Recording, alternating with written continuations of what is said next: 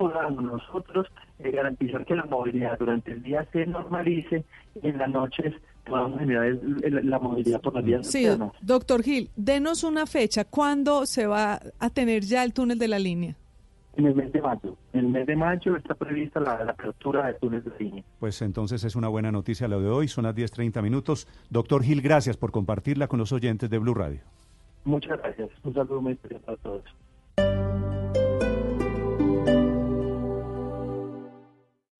Esta es Blue Radio. Sintonice Blue Radio en 89.9 FM y grábelo desde ya en su memoria y en la memoria de su radio. Blue Radio, la nueva alternativa. Lo más difícil era comenzar. Ahora que empezaste, no lo dejes atrás. Inscríbete con el 35% de descuento en los cursos de compensar en patinaje y fútbol en las sedes calle 220 y Autopista Sur y cursos de natación entre semana en la sede calle 220. Conoce horarios y más en deportes.compensar.com. Aplican términos y condiciones. Vigilado Super Subsidio. La pelota tiene Colombia. No vamos para Tokio. No vamos para Tokio. ¡Gol! Los chicos quieren ser grandes. Este lunes, Colombia-Venezuela, buscando un cupo a los Juegos Olímpicos de Tokio en Blue Radio, la nueva alternativa. Acompañando a mi selección Colombia siempre. Se vive en Blue Radio. Oiga, ¿esa no es su señora? ¿Otra vez está de compras? No, hermano, es que ella o gana o empata, pero no pierde. En Paga Todo, jugando chance ganas por lado y lado. Apuesta desde 3 mil pesos e inscribe tus tiquetes en la página web de la promoción para participar por uno de los 100 bonos de regalo hasta el 17 de febrero. Aplica términos y condiciones. Chance es un producto concedido y vigilado por la Lotería de Bogotá. El mundo es pequeño, pero pasan muchas cosas. Y cada día hay más. Más temas que nos interesan. Más temas que nos afectan. Enterarse de todo es cada día más difícil. Se necesita una nueva alternativa. Una muy grande. Blue Radio, la nueva alternativa. 89.9 FM en Bogotá y bluradio.com.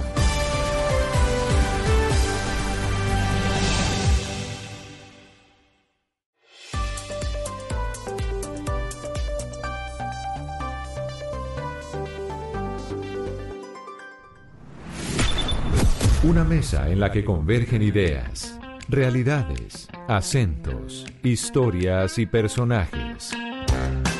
Conectando al mundo y a todo un país. Y a todo un país. Oscar Montes, Ana Cristina Restrepo, Hugo Mario Palomar, Diana Mejía, Gonzalo Lázari, Valeria Santos, Rodrigo Pombo y Camila Zuluaga. Lo acompañan desde este momento en Mañanas Blue cuando Colombia está al aire.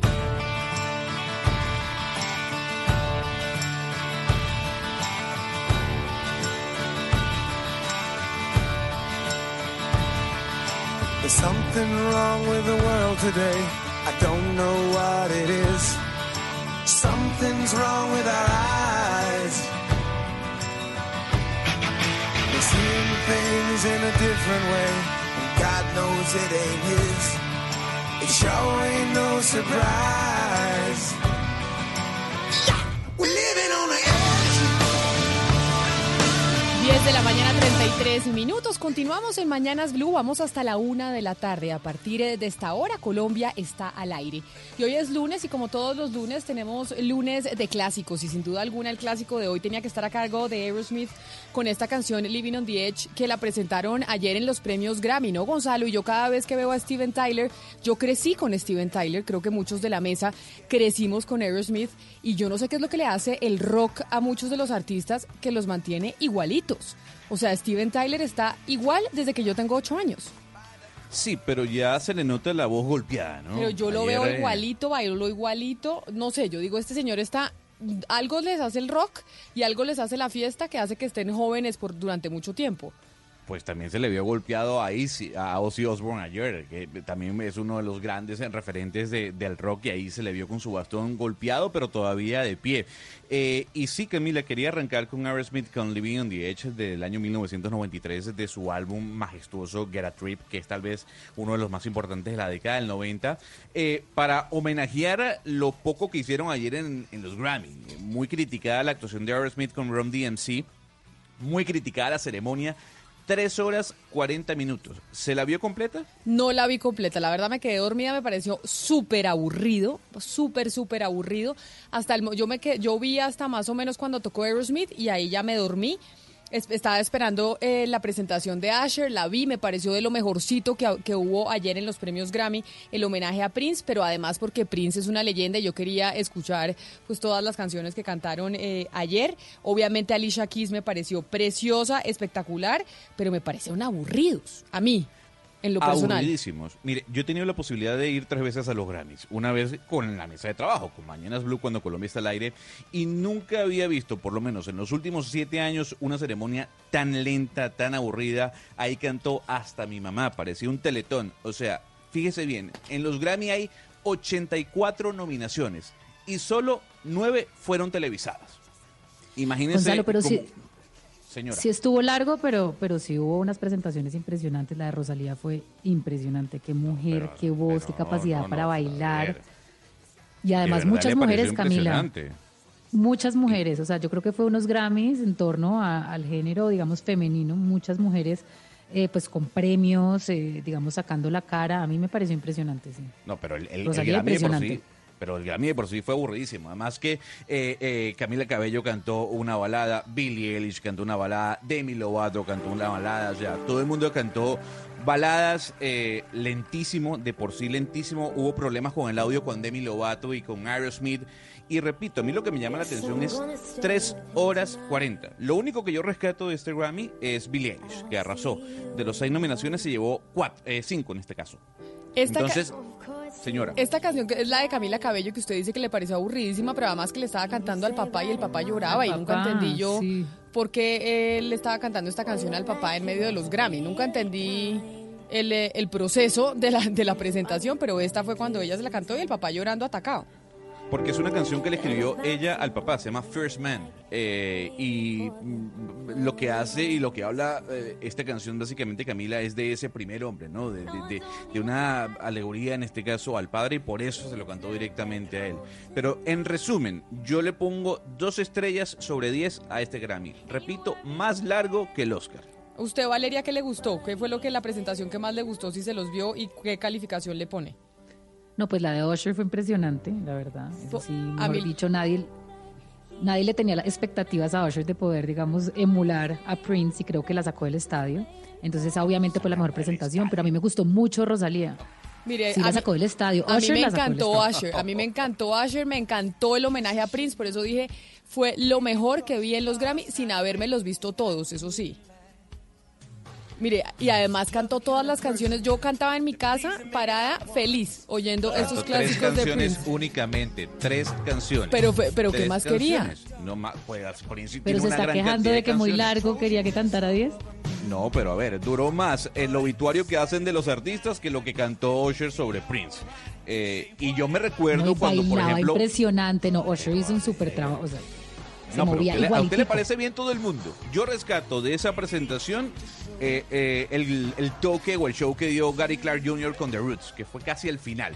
Eh, me encantó en esa parte y creo que, bueno, obviamente la voz de Demi Lovato, la voz de Billie Eilish hay que rescatarla. Pero como show, pero nos quedamos lejos de lo que pasaba en los Grammy hace 5 o 10 años. Por ejemplo, cuando Bruno Mars y, uno de los hijos de Bob Marley eh, homenajearon a Sting, por ejemplo, o a The Police. Eh, las grandes presentaciones de Pearl Jam en su momento. O sea, el Grammy está muy distante de lo que fue en su momento en la década de los 90. A mí sí me encantó y esta presentación me fascinó. You and I engaged in a kiss. Sweat of goodbye covers me. Can you, my darling? Can you picture this? If you can, Camila, y lo que logró ayer Billie Eilish, y además de 18 años, no lo había conseguido sino quién, Nora Jones.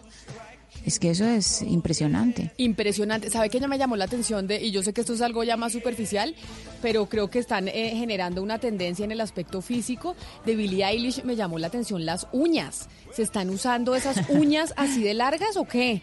Mejor dicho, pues una- las de Rosalía, como Rosalía, rato, ¿cómo hacen para subirse el cierre del blue jean? Yo no, para todo. Todas mis sobrinas tienen esas uñas. Pero, Camila, todas. pero me parece, yo decía, ¿será que ahora se están usando así? O sea, son uñ- uñas de ¿Y 20 sabe cuánto se centímetros. No, yo averigüé porque yo estaba impresionada, yo estaba en shock de que eso les guste. ¿Y sabe cuánto se demoran haciendo esas uñas? Como dos horas y media. Yo decía, o sea, uno sentarse en la Sí. peluquería dos horas y media para que le Y peguen el cabello uña por uña.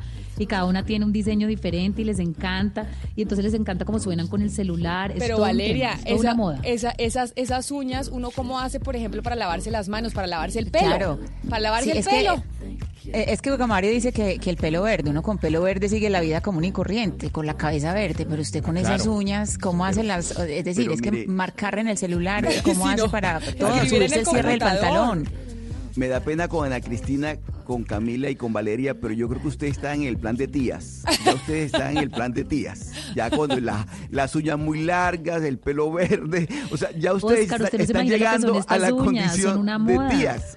Pero no, es que es que todas las niñas hoy en día, todas las, las niñas de 20 años tienen esas uñas ahora, son impresionantes. Acá No, en México, entonces vamos a las hacernos las hacen. uñas también, Valeria, a ver, pues para, para hacer un si periodismo nos de inmersión. años. Sí, a Eso ver se si llama nos quita- juventud.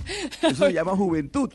pero muy incómodas. Oiga, Oscar, ya que lo escucho, no sé si leyó hoy la columna en el periódico El Espectador eh, de Salomón eh, Kalmanovich sobre nuestro debate de la semana pasada acerca de las cajas de compensación familiar, que acá tuvimos a la doctora Guillén de Azocajas. ¿De yo esa columna de Kalmanovich en El Sí, Espectador? sí, sí. Es que- La- Es que hay una parte que me parece muy interesante y es eh, porque Salomón Kalmanovich habla y dice que en cierta medida está de acuerdo con la propuesta de ANIF y habla de que efectivamente uno podría acabar con la parafiscalidad, pero lo que debería hacer es aumentar el gravamen sobre la renta, sobre la renta de los empresarios y sobre las ganancias de las, de las empresas. Pero hay un punto que dice lo siguiente, y dice, en vez de otorgar el 4% de la nómina a las cajas de compensación, que es un chorro que malgastan, se les pagarían unas partidas que cubren los gastos que efectivamente favorecen a los trabajadores y no los dirigidos a, a los ejecutivos de las empresas o sus inversiones en clubes y en hoteles.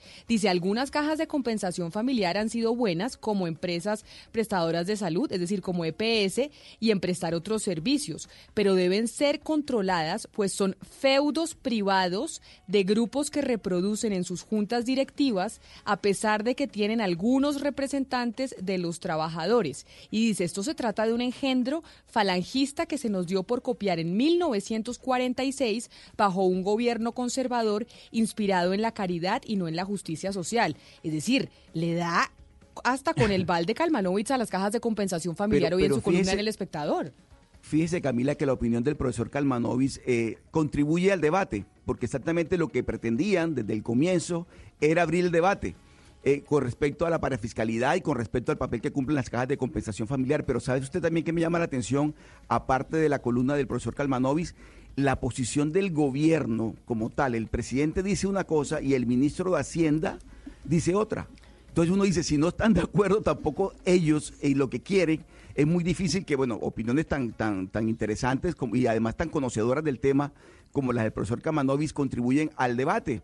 Yo sí creo sinceramente que, eh, aquí tuvimos, pues escuchamos a la directora de las cajas, eh, me parece que, que meterse en ese tema eh, hay que tenerlo, hay que hacerlo con mucho cuidado, Camila, porque si bien es cierto que hay unos casos en los que esa, esos, esos impuestos, esa parafiscalidad no se traduce necesariamente en beneficio de la mayoría, es verdad que hay unas cajas de compensación que cumplen un papel muy importante en el país, como lo dice el profesor Kalmanovich. Pero eso que usted dice de- del eh, ministro de Hacienda Carrasquilla, la versión contraria a lo que había dicho el presidente Iván Duque, lo dio en una entrevista en el periódico El Heraldo, ¿no? En Barranquilla. Sí, O sea, básicamente fue una... Pero a mí no me pareció, o ayúdeme usted a entender, cuando yo leí y escuché lo que decía Carrasquilla, no me pareció que estuviera contradiciendo al presidente, sino simplemente diciendo, oiga, lo, ANIF hace estudios muy serios, no lo he leído a profundidad, pero me parece válido leerlo y abrir el debate en torno a la investigación que estaba proponiendo ANIF.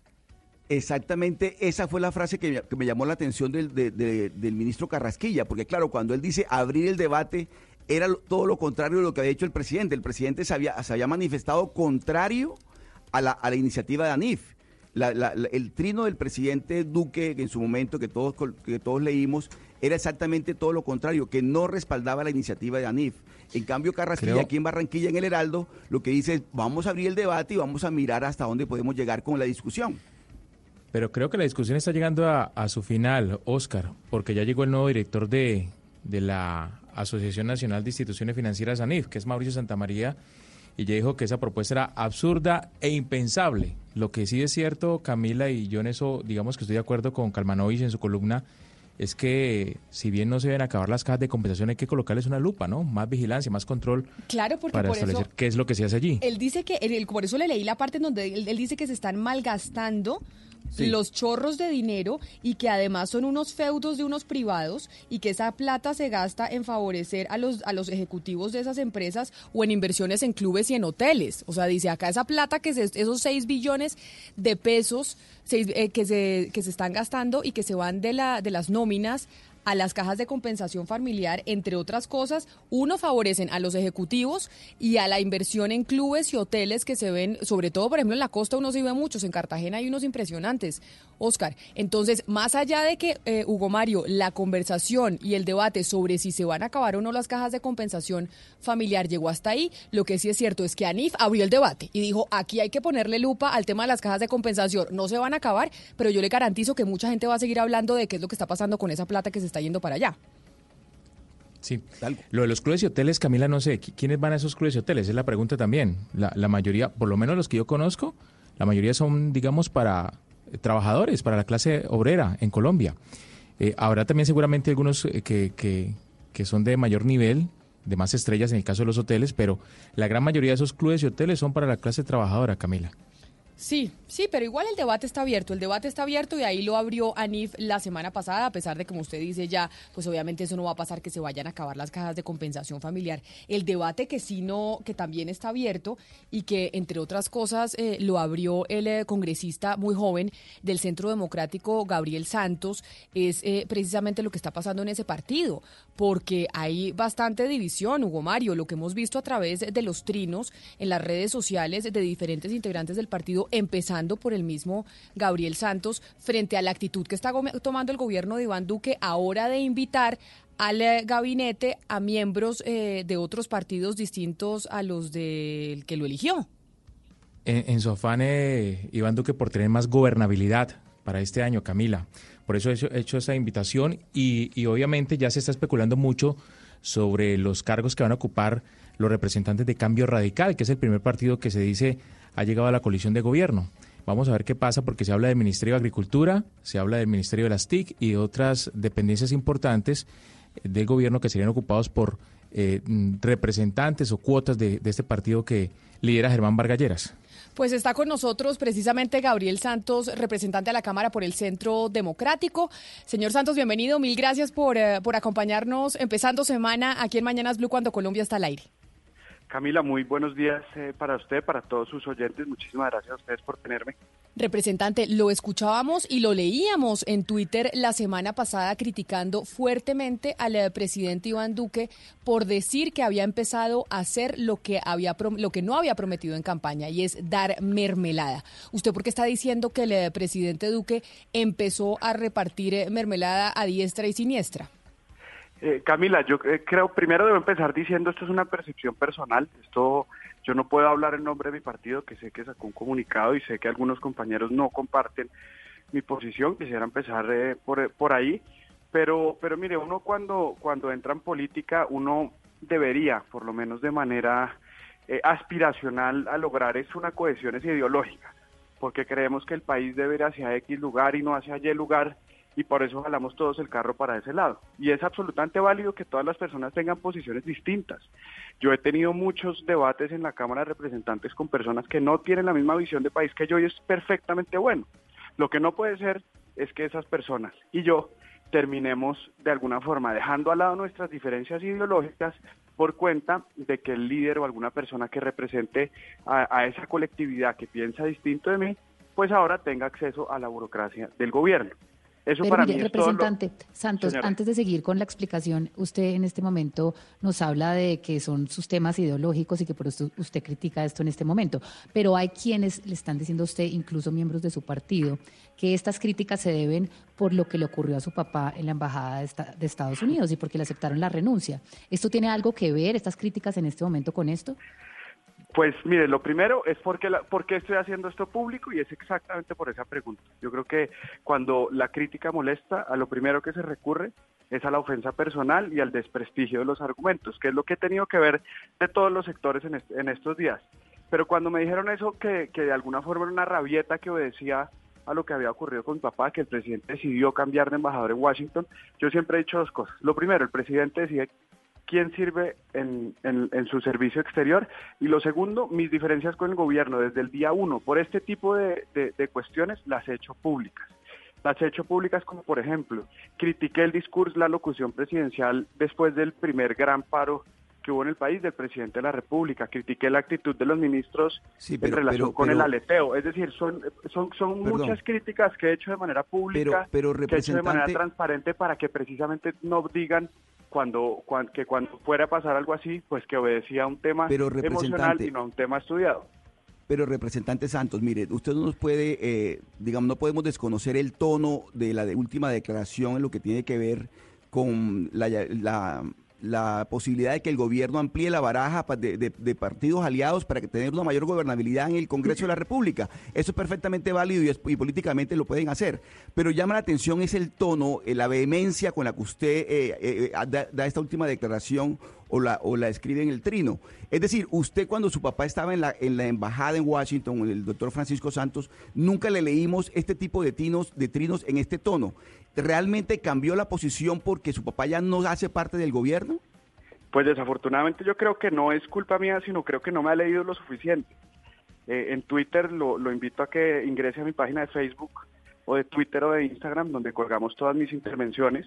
Podrá ahí determinar usted si mi intervención con el, en relación con el aleteo fue más o menos fuerte, o mi trino cuando el presidente terminó su alocución presidencial fue más o menos fuerte, pero eh, de alguna forma difiero profundamente de su análisis. El tono no ha cambiado, el tono ha sido el mismo. Eh, es una crítica, digamos, eh, sopesada, pero es sobre todo una crítica a una cosa que usted decía al principio. Eh, a Colombia la han pretendido gobernar con el eufemismo de la gobernabilidad, de manera histórica. Eso ha hecho cimentar castas políticas eh, que no han permitido acceso a nuevas personas a la democracia. Eso ha permitido a la política regional cimentarse y quedarse con los recursos de los más pobres. ¿Por qué? Porque siempre se ha dicho que el gobierno tiene que generar gobernabilidad. Y yo no estoy de acuerdo, porque cuando usted dice que el gobierno, Y, una y de las tres ramas representante, escúcheme, independientes- escúcheme, pero ¿lo- ¿los santos hacen parte de esas castas que usted menciona? pero los santos han estado en el poder, porque, o sea, no, yo no puedo desconocer la- eh, eh, el apellido que yo tengo, o sea, eso mal haría yo en desconocerlo, pero lo que puedo es tratar de hacer las cosas distinto, tratar de hacer las cosas transparentemente, tratar de, de alguna forma de imponer mi conciencia cuando veo que estas cosas ocurren como lo estoy haciendo y decirlas públicamente para que la gente pueda tomar una decisión. de si quiere una Representante, pero en el momento que, tiene- Representante, discúlpeme, en el momento que usted hace estos, es- estas críticas o estas opiniones, cuando las hace públicas, ¿usted antes las discute con sus copartidarios o de una vez que ellos se enteren a través eh, de redes sociales? Es decir, ¿hay algún tipo de diálogo eh, que lo impulsa usted después a, digamos, estallar en redes o decir esto públicamente o de una vez acude al canal público antes de, de hablarlo en privado con ellos? No, por supuesto que cada persona es independiente del Congreso de la República, cada persona eh, maneja sus intervenciones como, como lo considere. Mal haría yo en exigirle a mis compañeros que me consulten sus posiciones políticas. Yo creo que llegar al Congreso de la República le, da a uno un vestigio de, de, la posibilidad de hacer y decir lo que considere correcto de acuerdo a unos lineamientos, y así fue. Yo creo que acá hay una, una transgresión a una promesa de campaña y mal haría yo en preguntarle a las personas que me acompañan en el Congreso si están de acuerdo o no con esa posición. Representante, mire, usted habla de que, de que esa gobernabilidad, pues digamos, eh, así se ha gobernado el país durante muchísimos años y que eso, digamos, ha, corrompido un poco la forma como se, se, gobierna. Pero yo le pregunto, ¿no estarán ustedes confundiendo el tema de gobernabilidad con mermelada? Porque al final la gobernabilidad, si uno no es del partido de gobierno, pues también representa para muchas personas tener a representantes de uno legítimos tomando decisiones al lado del presidente, ampliar la visión de país, no solamente gobernar para un partido político con las mismas personas. ¿Por qué satanizar el tema? De abrir la gobernabilidad? Mire, varias cosas. Lo primero es el momento. El momento, eh, llevamos un año y medio más de Congreso donde hemos tenido unas diferencias políticas enormes con esas personas. Entonces, yo le preguntaría a usted cómo justifica uno ese viraje político de personas que han sido profundamente críticas de todo lo que ha hecho el presidente Duque y de todo lo que representa el centro democrático ahora por un puesto. ¿Es un cambio de conciencia y de visión del país repentino? O es un cambio porque hay un quid pro quo entre un ministerio eh, y, la, de alguna forma la independencia del Congreso. Yo creo que el Congreso es un órgano, una de las tres ramas del poder público que tiene que ser independiente, que tiene que hacer peso y contrapeso a la rama del Ejecutivo y que se venía haciendo con todas las dificultades del mundo, pero se venía transformando la forma de hacer política. Se sacaron normas importantes como el Plan Nacional de Desarrollo, Ley TIC, y no salieron como el gobierno las pretendía, pero salieron de manera independiente, con debates, eh, con toda suerte de problemas, pero con toda suerte de profundidad en las ideas. Pero mire, representante Santos, lo hemos visto no solo con este trino, sino desde antes eh, oponiéndose un poco a la directriz de su partido. Y le voy a decir en qué. Nosotros hoy a las 12 del mediodía, que además lo voy a invitar a que, a que lo escuche, tendremos ese debate que citó a través de redes sociales el eh, senador eh, Jorge Enrique Robledo sobre si Uber sí, Uber no en Colombia y estará debatiendo con el exministro de las TIC, David Luna. Y frente a eso, usted hace algunas semanas, sino 10 días más o menos, le envió un mensaje a través de Twitter al senador Álvaro Uribe, que es el líder natural del Centro Democrático. Sin Álvaro Uribe, el Centro Democrático básicamente no existe diciéndole Senador, en esto no estoy de acuerdo con usted, porque Uribe propone y, pide que, el, que si Uber se va a quedar en Colombia, le pague para fiscalidad, que le pague seguridad social a sus, a sus trabajadores.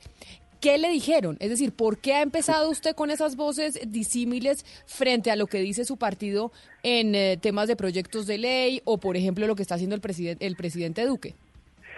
Pues, pues, vuelvo un poquito a lo que a lo que decía un compañero Camila de que esto no es nuevo. Eh, y, le, agradezco traer esto en este momento porque yo creo que uno, uno debe tener unas convicciones muy firmes y las convicciones se deben defender por encima eh, de los sesgos partidistas o por encima de lo que uno considere políticamente correcto. Eh, este tema de Uber es un tema que, que, digamos, es muy cercano a mi ejercicio político, que es muy, que, y siempre lo ha sido. Es un tema que venimos, venimos estudiando mucho, es un tema que no presentamos el proyecto de ley por, de alguna forma, cortesía con el Ministerio de Transporte, Em, pero es un tema que teníamos estudiado mucho y yo consideré en ese momento y lo sigo considerando que la posición eh, del presidente Uribe pues no obedece a la realidad de la cuarta revolución industrial y a estas nuevas economías que están surgiendo en relación con el uso de, plataformas para acceso a servicios. Y se vienen muchísimas más.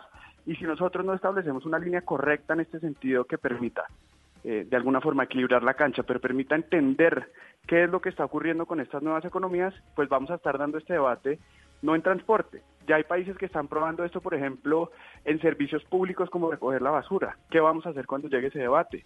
¿Qué vamos a hacer con los hoteles? ¿Qué vamos a hacer con los servicios de televisión? Entonces, si nosotros no logramos de alguna forma ponernos de acuerdo en que primero, estas empresas no prestan un, servicio, ellos no son prestadores de servicios, sino son intermediarios. Esa es la base esencial del desarrollo de la legislación eh, desde mi punto de vista. Cuando uno cree que tiene que de alguna forma la empresa aportarla para, para fiscalidad, entendería que hay una vinculación laboral entre la empresa y el prestador de servicio, de servicio, por ende, la empresa terminaría siendo prestadora de servicio, en este caso de transporte. Y en ese caso no estoy de acuerdo. Quiero cambiarle un poco de tema, hablar un poco sobre la salida de su papá de la Embajada de Estados Unidos. Hay rumores que dicen que el distanciamiento entre el canciller del momento, Trujillo, y su papá se dio porque pues el canciller en ese momento tenía miedo y veía a su papá como un posible rival para las elecciones del 2022 y que no le estaba permitiendo nombrar a equipo, a su equipo, en la Embajada de Estados Unidos. Le estaba mandando el equipo desde Bogotá. ¿Esto es cierto? Yo, mire, yo mal haría en comentar cualquier situación que tenga que ver con mi padre. Yo no soy el interlocutor legítimo para comentar absolutamente nada de esa situación. En ese caso, pues yo le referiría a, a llamarlo a él, que sé que con gusto atenderá su llamada después de dejar de ser funcionario. Sí. Oiga, representante, escuchando todas estas posiciones, nos queda una impresión, bueno, al, al menos a mí me queda, creo que a varios oyentes también. ¿Usted está intentando liderar una disidencia al uribismo?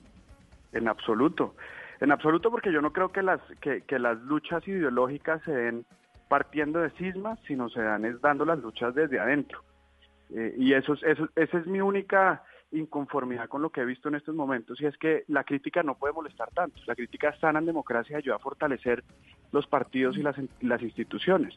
Y es lo que yo estoy Sí. haciendo de manera pública, de manera transparente frente a mis electores y los electores del presidente Duque, pero esto de ninguna forma obedece a, a tratar de salirse, sino a tratar de cambiar el pensamiento desde dentro del partido. Ah, pero, pero si el gobierno eh, vuelve a, a acudir a las viejas prácticas politiqueras de mermelada y puestos a cambio de gober- gobernabilidad, ¿usted piensa seguir allí en el partido de gobierno sin, sin problema?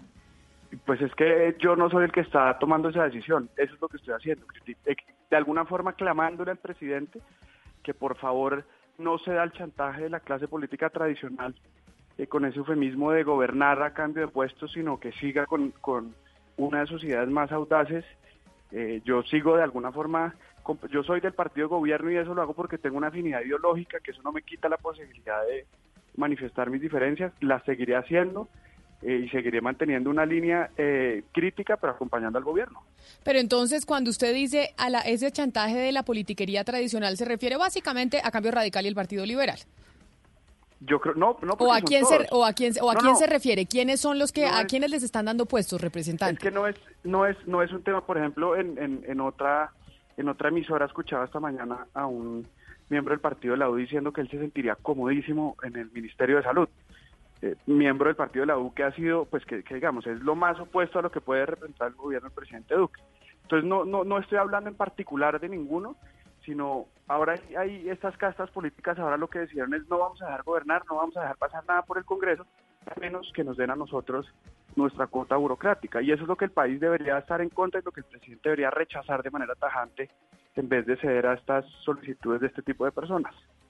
Pues representante Gabriel Santos, usted es uno de los representantes más jóvenes que hay hoy en el eh, Congreso de la República y además en el Centro Democrático, por eso su voz que ha sido crítica en contra eh, del gobierno ha sorprendido no solo por eso, sino también por la situación eh, de su papá, pero como usted muy bien dice, pues en la democracia se vale tener voces eh, distintas y que se arme el debate en torno a las distintas opiniones. Así que mil gracias por habernos atendido hoy aquí en Mañanas Blue. Camila, muchísimas gracias por tenerme y un cordial saludo. Un cordial saludo para usted. Camila, Dígame. interesante escuchar a, a un miembro de la familia Santos hablando de castas políticas que durante años han gobernado este país sin darle la oportunidad a otros liderazgos. Sí, Es- pero me por eso, claro, importante. Pero él, pero, pero por eso él dice yo no tengo, yo no puedo desconocer eh, mi apellido. Y, y precisamente no, no. desde, desde esta casta política pues planteo el, eh, el debate. Me parece valiente. Sí, sí, está bien. Sin duda alguna. Lo cierto es que, por ejemplo, Sergio Araujo, que es uno de los eh, alfiles e ideólogos del, eh, del Centro Democrático, pues ha tenido un eh, rifirrafe a través de, de Twitter con el propio Gabriel Sí. Santos, diciéndole que pues que eso es go- cogobernabilidad. Lo que pasa es que Oscar, cuando estaban en el gobierno pasado, al- a los uribistas y al Centro Democrático sí no le parecía cogobernabilidad cuando le daban Mm. puestos a otros partidos. Eh, a eso sí De era, acuerdo, todo era y- mermelada, nada era cogobernabilidad, todo era mermelada. y la mermelada es buena o es mala de acuerdo a la dosis que le corresponda a cada uno de ellos. Entonces, esa parte es lo más complicado. Pero mire, en Colombia lo que ha habido toda la historia, toda la vida ha sido castas, castas políticas y castas de todo sentido. Pero me parece que hay que hacer una lectura muy realista de la situación, Camila. Mire, ¿usted cree que el presidente Duque, en, la actual, en estas condiciones en las que se encuentra, de, de- de casi precariedad de respaldo popular y además de falta de gobernabilidad en el Congreso, ¿usted cree que si el presidente Duque no abre la baraja y comienza a invitar a otros partidos y movimientos políticos a que se sumen a la coalición oficialista, ¿usted cree que este gobierno va a sacar adelante las leyes que tiene, No. los- las iniciativas que tiene el Congreso? No, no, Entonces no. me parece que la lectura que hace el, el doctor Santos en este caso es todavía le, le falta realismo, reali- realidad política. No, no, no, lo Oscar, importa. lo que pasa es que eso lo debió haber hecho, en mi opinión, Pero eso sí. Desde el es- comienzo. desde el comienzo. Desde el comienzo el presidente Duque Claro. debió haber dicho como en cualquier gobierno del mundo. Es que lo que Se pasa, gobierna Camila- con otros, con otros sectores y eso no es mermelada. Pero como ellos durante ocho años no hicieron sino, pasa es que sino la- decir que era mermelada absolutamente todo, pues obviamente De les quedaba muy difícil llegar a decir lo contrario, porque además en campaña no hicieron sino decirlo. Pero, es que Camila, no es solamente el problema, el problema de que hablen de mermelada, sino que se hablaba de mermelada como algo corrupto. Es decir, no es que la asocien a gobernabilidad como le están haciendo ahora, sino que lo, asocia- lo asociaban con corrupción. Entonces es el problema que hay ahora, que ahora que están llegando a las prácticas que tanto eh, cuestionaron, entonces ahora ya sí no es malo. Es que es Y si uno corrupción, Ana por ejemplo, Cristina. la pero pero No, eh, no, no, no, entonces no, no, no, no, no, necesariamente no, no necesariamente, ver, no cuando se reparten las necesariamente instituciones del Estado entre las clases, entre la clase política, eh, obviamente que es corrupción o qué, o esa No, repartición, claro ¿cómo le que no llaman es ustedes? corrupción, Es que Hugo Mario. Cuando usted, cuando usted así, nombra Mario. en un ministerio a otro partido gobiernan así. político, también se trata cogobernar. Es decir, es que usted tampoco puede gobernar desde un solo partido político porque usted Claro, tampoco está o sea, representando no, la no, mayoría no. del país. Es que las personas Ah, que no cuando- son afines al centro democrático también tienen que verse reflejado en las instituciones porque si no, entonces el país nada más está Pero, Para unas personas específicas. Cuando usted coge colpensiones, en el bienestar mundo- familiar, el se SENA, gobierna cuando usted coge todas las instituciones y comienza a Pero es repartirlas entre los No, no, entre pero ese es clase otro tema. Mire, si No, ellos es que hacen es un tema. uso ilícito cuando están gobernando, eso es corrupción. Pero si la persona está ahí para poder gobernar con unos ideales distintos a los Claro. del gobierno y traer a la mesa una forma de gobernar que sea inclusiva con otras ideas y otra forma Mire, de pensar, eso es gobernar para un Mario, Creo país que nos entero, estamos no solamente para una acostumbrando minoría. No. a un sistema político Usted en el que nos Congreso, que el Congreso Mario, es una corporación que se dedica a extorsionar al presidente de turno. y Mayorías. eso está en bien. el Congreso, Hugo Mario, usted en el Congreso necesita mayorías. Mayorías para sacar adelante las leyes, las iniciativas. Y hay que darles puesto las a los congresistas, hacen- entonces, para pero- ser mayorías. No, no, pero no, no, pero no necesariamente con corrupción, Hugo Mario. Asiento no. en la toma de decisiones, Hugo Mario se llama, es darle supuesto. asiento en la toma de decisiones a otras personas que no piensan como uno no, para no, que la bandera no. del gobierno y la forma de gobernar tenga unos puntos de vista y una forma de gobernar que refleje a la mayoría.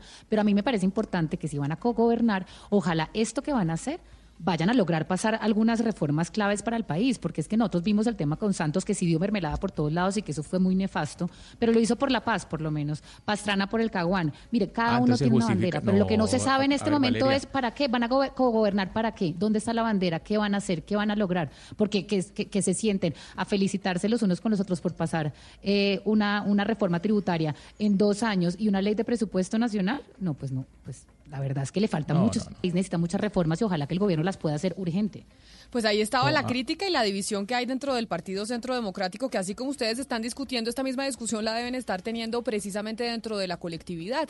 El tema de lo que ellos llamaron durante mucho tiempo mermelada y que ahora pues dicen también es participación política y cogobernar con otros eh, partidos para que se pueda pues eh, sacar adelante proyectos eh, distintos en el Congreso de la República, pero muchos pensarán como Hugo Mario, incluso el representante Gabriel Santos. Entonces nos dejamos extorsionar por el Congreso de la República, pues ahí está el debate que están teniendo en ese partido. Yo le voy a poner una canción, Gonzalo Lázari, de esta lista de clásicos que usted, de esta lista de clásicos que usted nos, eh, nos trae el día de hoy, y es esa canción de Cindy Lauper, The Girls Just Wanna Have Fun. Me parece muy bien, la quiere colocar porque ayer además Cindy Lauper fue una de las que cantó en medio de los Grammy, eh, homenajeada, ovacionada, y hay que recordar que Cindy Lauper marcó una huella dentro del pop en la década del 80. Se la quiero poner por el título porque es eh, Las mujeres solo quieren pasarla bien y es que yo creo que las mujeres quieren pasarla bien. Y la alcaldesa de Bogotá, Claudia López, sin duda alguna quiere hacer una buena gestión en la capital y está haciendo un anuncio que podría llegar a ser confuso para muchos porque se ha dicho eh, de todo en torno a lo que va a pasar con el Transmilenio por la carrera séptima. Estaba la alcaldesa de Bogotá, Claudia López, dando una rueda de prensa sobre su decisión en torno al Transmilenio en la séptima, Camilo Cruz. ¿Y qué fue lo que dijo Claudia López? Pues mire, Camila, muy buenos días para usted, para todos los oyentes. Se acaba de descartar por parte del distrito la construcción de este proyecto de la carrera séptima de Transmilenio. Dice la alcaldesa que debido a la construcción del Regiotram del Norte que se está proyectando desde la gobernación de Cundinamarca, los pasajeros no irían por la séptima, sino por la carrera novena, en donde ya hay una vía férrea, y que esto justamente lo que va a hacer es quitarle pasajeros a la carrera séptima, razón por la cual ellos han visto que no es viable mantener este proyecto, se va a suspender la construcción de Transmilenio, pero lo que ha dicho la alcaldesa es que se va a mantener el proyecto de renovación de la carrera séptima, que incluye la renovación de los carros, de los pasos de los vehículos mixtos, también la renovación de andenes y la construcción de una ciclorruta. Adicionalmente, en los proyectos de movilidad, está diciendo la alcaldesa, se va a ampliar la primera línea del metro hasta la calle 100. Esto para eh, facilitar el trabajo y, y, la operación de alimentación que va a generar Transmilenio por la avenida 68. Lo que ha dicho la alcaldesa es que en el distrito se dieron cuenta que Transmilenio iba hasta la calle 100 con carrera séptima, pero no iba a conectar con la primera línea del metro, razón por la cual ellos han decidido extender el Transmilenio hasta la calle 100 para que conecte con Transmilenio y que esta, este Transmilenio pueda generar la función de alimentación de la primera línea del metro. Vamos a escuchar unos apartes, sigue en este momento la rueda de prensa por parte de la alcaldesa mayor de Bogotá. Por Transmilenio. Transmilenio está reventado porque lo han puesto a hacer lo que debe hacer un metro. Ese es el error. En todas las ciudades del mundo del tamaño de Bogotá hay sistemas de transporte multimodal. Hay metro pesado, hay metro ligero, hay buses, hay ciclorrutas, hay andenes. El error de Bogotá es que lleva 20 años invirtiendo solo en Transmilenio, con la terquedad absolutamente falsa de que Transmilenio pueda hacer lo mismo que un metro. No puede. Ese fue nuestro gran debate a lo largo de la campaña. No puede Transmilenio hacerlo de un metro.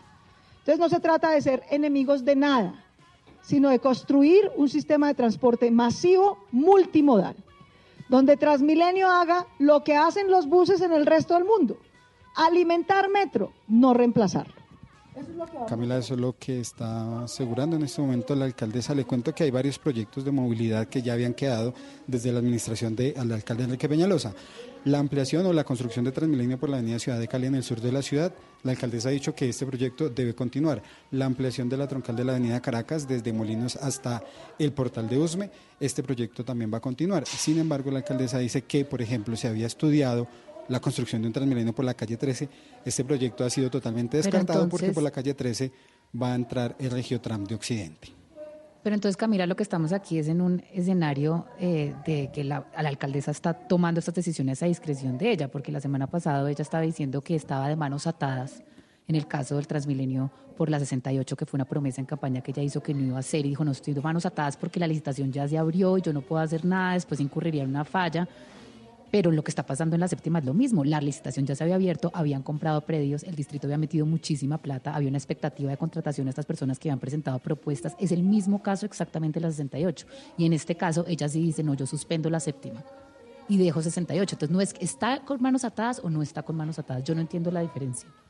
Justamente, permítame que, que la interrumpa, la alcaldesa ha aclarado que con respecto a la carrera séptima se van a hacer unas, unos diálogos con los contratistas, con quienes ya estaban en este momento en el proceso para explicarles lo que finalmente se va a construir en la carrera séptima. Camilo, pero frente, los... pero frente a lo que dice Valeria, que me parece un punto válido, ¿por qué el argumento de que ya había una licitación abierta en la 68 sí le impidió suspender esa licitación y en el caso de la carrera séptima, que pasa exactamente lo mismo, pues no se lo impide y si la suspende y dice vamos a hacer unos diálogos, ahí vamos a hacer un corredor eh, ecológico, el Transmilenio por la séptima no va, porque la diferencia de argumentación entre el Transmilenio por la 68 y el Transmilenio por la séptima. Ella ha dicho justamente que como en este momento la carrera séptima tiene unos problemas jurídicos, particularmente con la organización del proyecto de Transmilenio, los planes parciales, por ejemplo el del Pedregal en la calle 100 con carrera séptima, esto les daría pie para que se pueda suspender el proyecto porque dice ella, inicialmente se había contemplado un tranvía por la séptima, por esta razón nacieron los planes parciales, pero posteriormente se cambió a la carrera séptima por un transmilenio. Entonces, estos serían los argumentos jurídicos que ha expuesto la alcaldesa para decir, vamos a suspender la construcción de transmilenio, se va a hacer la renovación de la carrera séptima y los predios que ya se habían comprado van a ser utilizados, pero para la renovación del espacio público y la construcción de una ciclorruta desde la calle 200 hasta la Plaza de Bolívar. Entonces, el mensaje ya firme de la alcaldesa Claudia López es por la séptima no hay Transmilenio, Camilo. Esa es la noticia sí, que está dando hoy la alcaldesa. No hay Transmilenio por la carrera séptima y lo que vamos a hacer es hablar con quienes estaban interesados en esa licitación. Ya se sabía cuáles eran los consorcios que iban a apujar en esa licitación o no, que estaba suspendida por los entes de control, sí, pero ya había consorcios claro. que le estaban trabajando a esa, a esa licitación por la séptima.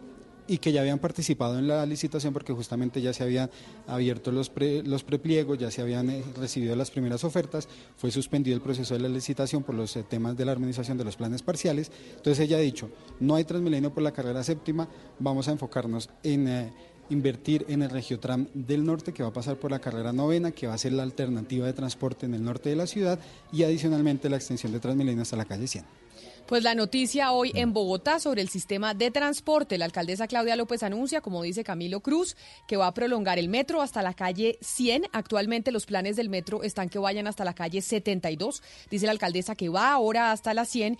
Y segundo, la noticia importante que da eh, la mandataria en Bogotá es que el Transmilenio por la séptima no va y que lo que busca es hacer un eh, corredor ecológico, aprovechando pues los predios que ya se habían eh, comprado y eh, entablará una conversación con los oferentes que se habían presentado a esa licitación.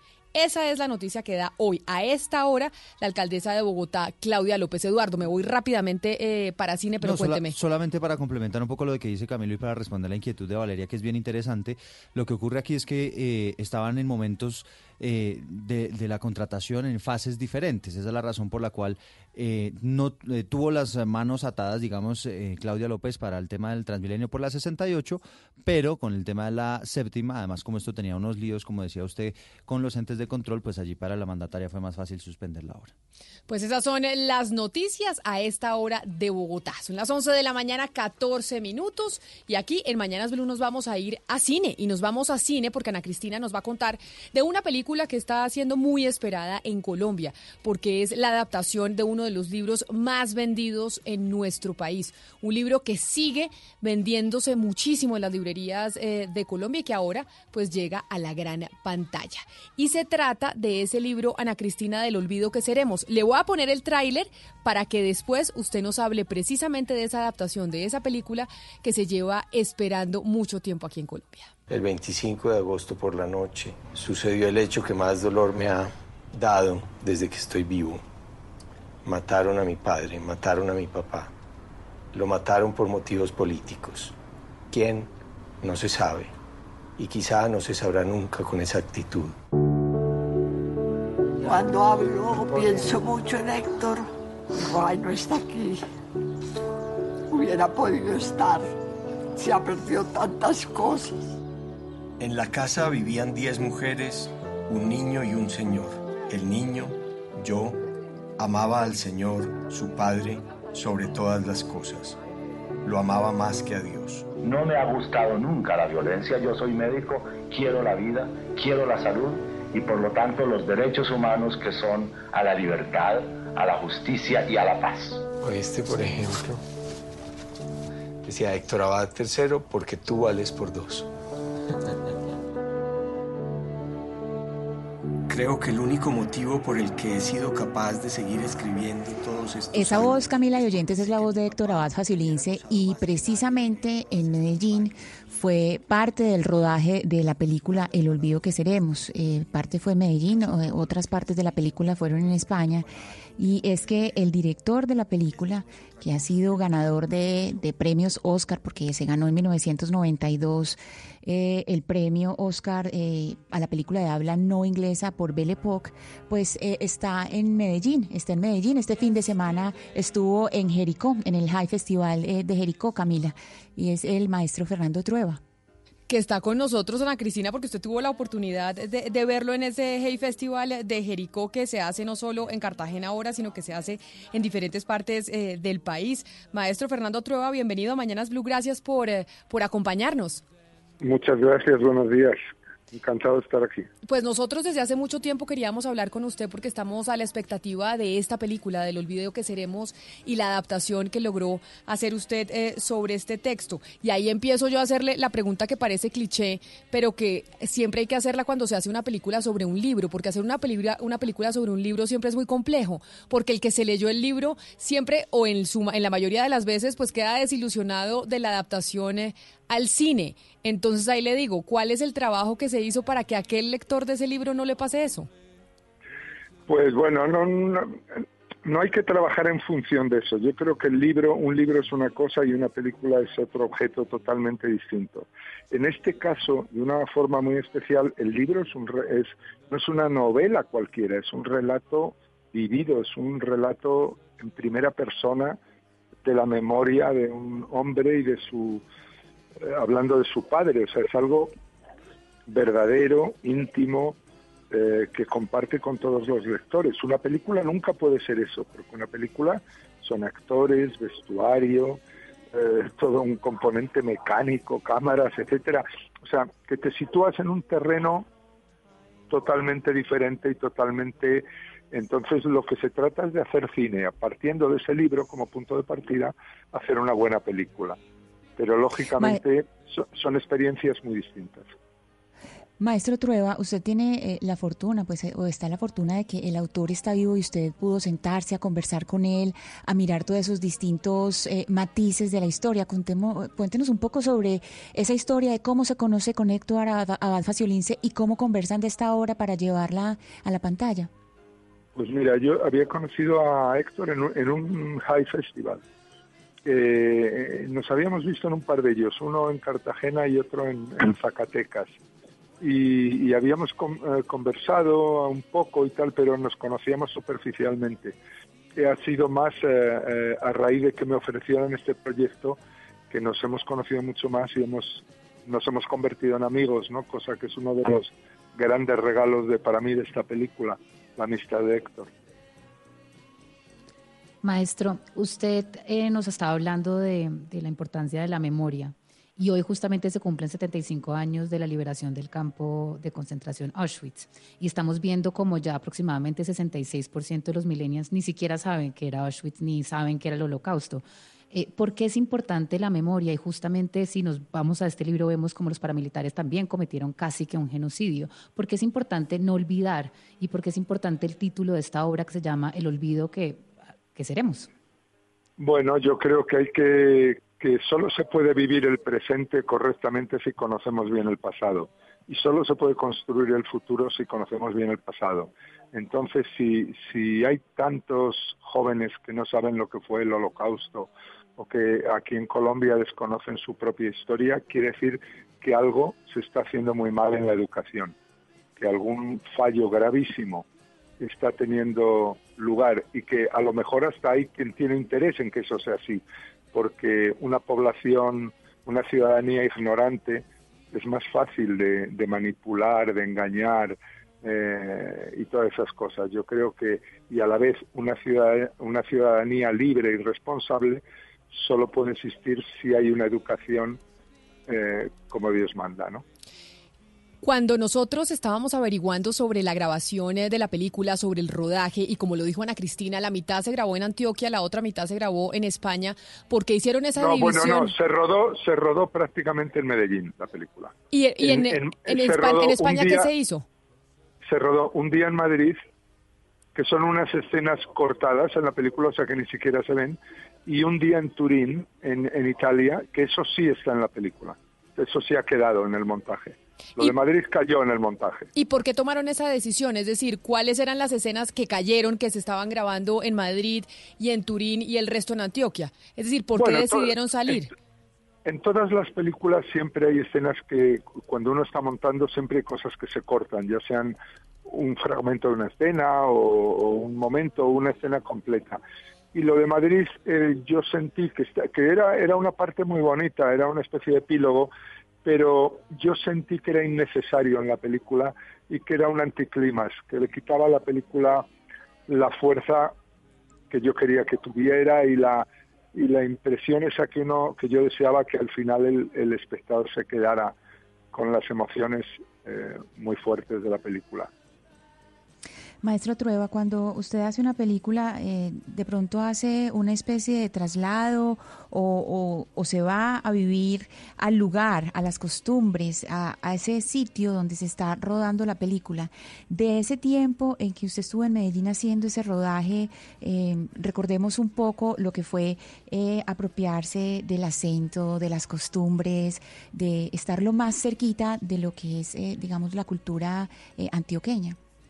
Claro, porque ahí hay todo un trabajo que tienes que hacer para empezar eh, leer libros sobre la historia de este país, para comprender más bien eh, todo el pasado, comprender los procesos sociales, políticos, luego hablar mucho con la gente y que te aclaren cosas, que te expliquen cosas.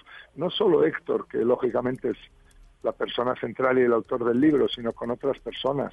Luego a la vez, pues, eh, eh, bueno, el equipo era, era 100% colombiano y, y, pero estaba, por ejemplo, un actor español que es, que es Javier Cámara y Javier ha hecho un trabajo tremendo de, lenguaje, de hablar con el acento de aquí, pero no solo con el acento de aquí, con el acento de, de Antioquia o de Medellín, sino con el acento de esa persona que era eh, Héctor Abad Gómez, que no es eh, un acento cualquiera, es un acento muy especial. Un hombre que es de Medellín, pero que es un hombre ilustrado, médico, que ha viajado, que ha vivido en Estados Unidos, que habla en la radio, que tiene una personalidad verbal muy particular, muy precisa, y Javier Cámara se tuvo que empapar de eso y además la gente del equipo le ayudaba mucho desde Daniel Abad, que formaba parte del equipo, hasta los otros actores, Patricia Tamayo, Juan Pablo Urrego, que estaban siempre de su lado y, él les pedía a vosotros escuchar con, con, con, todos vuestros sentidos lo que digo para no cometer ningún error, ¿no? en ninguna palabra o en ninguna acentuación o en esto. Entonces ese trabajo era muy bonito. Maestro Trueba, me dice un oyente que lo está escuchando hasta ahora que se llama Cristian Torres, que usted hizo un, un, documental extraordinario que se llama Calle 54 sobre el Latin Jazz y que ahí reunió a los pesos pesados de ese género musical. Y Cristian me dice que quisiera saber qué tipo de música va a tener esta película, la banda sonora del olvido que tenemos. Estamos oyendo una de las canciones que es una de los Rolling Stones que yo sé que está metida dentro de la película, pero ¿cómo fue la selección musical y, qué, y cuál va a ser la banda sonora de esta película? Bueno, hay, hay dos tipos de, música en la película. Un, un, tipo que sería la música incidental, la música real, cuando un personaje canta algo, cuando están oyendo un disco, están bailando. Y ahí hay pues cosas de la época, desde cosas americanas eh, tipo los Rolling o Carol King hasta cosas eh, muy de Medellín. Por ejemplo, en el proceso de documentarme para la película, descubrí mucho lo que era el rock de aquí de los 60 y los 70 y, también hay música de esa de ese rock paisa, ¿no? Del chucuchucu, ¿no? Como le, llaman, eh, y algunas joyas de eso, de esa música de esa época, pero luego hay lo que sería la música de la película. La música de la película la ha compuesto Zbigniew Preisner, que es eh, músico polaco con el que yo ya había trabajado en dos ocasiones y que, por ejemplo, es el la gente lo conoce sobre todo porque hizo prácticamente toda la obra de Kieslowski, toda la música es de él, del Decálogo, de los Tres Colores, de la Doble Vida de Verónica y tal. Es un hombre que ha tenido miles de premios internacionales y que para mí, desde que me ofrecen el proyecto, lo primero que pensé es, Preisner tiene que hacer la música de esta película. Fue una cosa como que me salió de dentro del alma. Maestro, como lo decía mi compañera Ana Cristina, usted ganó un premio Oscar en la década del 90, ya que el Oscar se va a realizar el 9 de febrero, yo le quiero preguntar lo siguiente, estamos viendo cómo plataformas, en este caso como Netflix, está teniendo la mayor cantidad de nominaciones por sus películas. Sin embargo, esas nominaciones no se trasladan a premios exactamente. Y yo quiero preguntarle a usted como cineasta, eh, ¿qué tan reacio está el, el, mundo de Hollywood o el mundo del cine per se eh, frente a la llegada de estas plataformas y el contenido de las mismas? Bueno, yo creo que esto es un cambio muy importante que está sucediendo y, y lo que uno tiene que intentar es aprovecharlo más que combatirlo, porque es como no se puede combatir el, cierto tipo de cambios que ocurren. Entonces, eh, es como cuando surgió la televisión, pues hay que convertirlas en aliadas y que las televisiones y ahora las plataformas lo que hay que intentar es que produzcan buen cine, no solo cine de usar y tirar y de puro consumo, sino películas de esas que quedan. Yo creo que una de las películas mejores de estos últimos, de los últimos dos años, que a mí me parece personalmente una, una obra maestra, es Roma de Alfonso Cuarón. Y curiosamente es una película producida por una de estas plataformas. Maestro Trueba, eso de ser nominado y después ganarse un Oscar, pues es algo muy loco, que uno no espera que, que le suceda. Cuéntenos, devolvámonos en el tiempo y, y recordemos eh, ese día, recordemos cuando usted se ganó el, el Oscar eh, por Belle Époque. Bueno, pues eh, es, ver- eh, es verdad que es una cosa muy loca. Yo he estado en dos ocasiones en los Oscars. Una vez eh, eh, en los años 90 con, con Belle Époque, que la película favorita aquel año, la que decían que iba a ganar, era una película china, y ganamos nosotros. Y luego volvimos en el 2012 o 2013, nos nominaron con Chico y Rita a la mejor película de animación. Y ahí los favoritos éramos nosotros, y sin embargo no ganamos, ganó una película de la Paramount. Pues eh, maestro Trueba, qué placer tenerlo con nosotros, hablando de eso, precisamente recordando de cuando usted se ganó el Oscar, hablando del Oscar actualmente que ya es el próximo 9 de febrero y hablando de esa película del olvido que seremos. ¿Tiene usted ya eh, noticias de cuándo va a ser el estreno aquí en Colombia o eso usted todavía no tiene información? Bueno, ahora los, eh, los productores, eh, Dago García, Caracol, Gonzalo Córdoba, tienen que, que decidir. Están ahora están con la fase esta del a ver quién va se va a encargar de las ventas internacionales y qué festival es donde quieren eh, lanzar o presentar por primera vez la película, ¿no? Entonces va a depender un poco de eso, de todas estas decisiones y, de lo que a ellos más les interesa y luego alrededor de eso ya se montarán los estrenos, que supongo que el estreno, el primer estreno mundial será como en Colombia. Hay otro, hay otro oyente que lo está escuchando de manera muy atenta, que me pide que le haga esta última pregunta y que me imagino que debe saber de cómo fue la producción eh, de la película, porque lo que me informa es que el guion de la, de la película lo hizo su hermano David Trueba, que es un gran productor y guionista. ¿Cómo le fue trabajando Sí. con su hermano?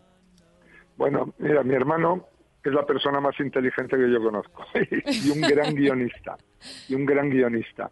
Y era la única persona que yo pensaba que podía hacer bien este trabajo de, de adaptar un libro que a priori no es un libro eh, que tú digas, ah, esto es una película, ¿sabes?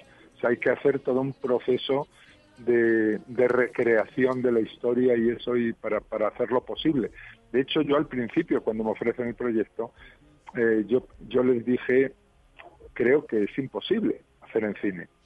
Entonces, bueno, según fuimos avanzando en la idea y decidimos eh, ir para adelante y hacer la película, yo les propuse a, a David porque me parecía que tenía la visión, la capacidad y tal, y además yo sabía que David también le gustaba como a mí mucho la novela, mucho el libro.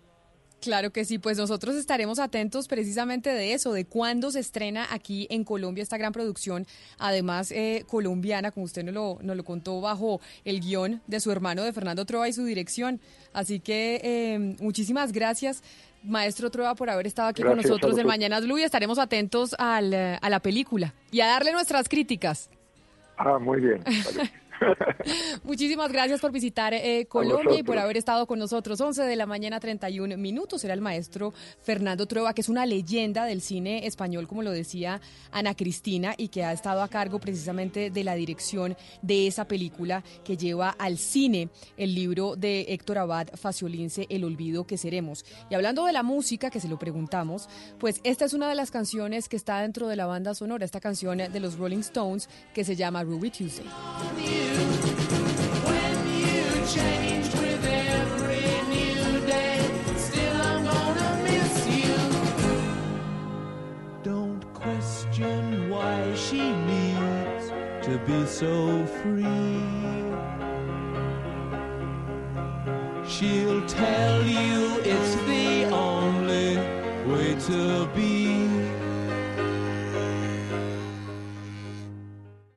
Para practicantes y aficionados, profesionales y fanáticos, los deportes en Mañanas Blue.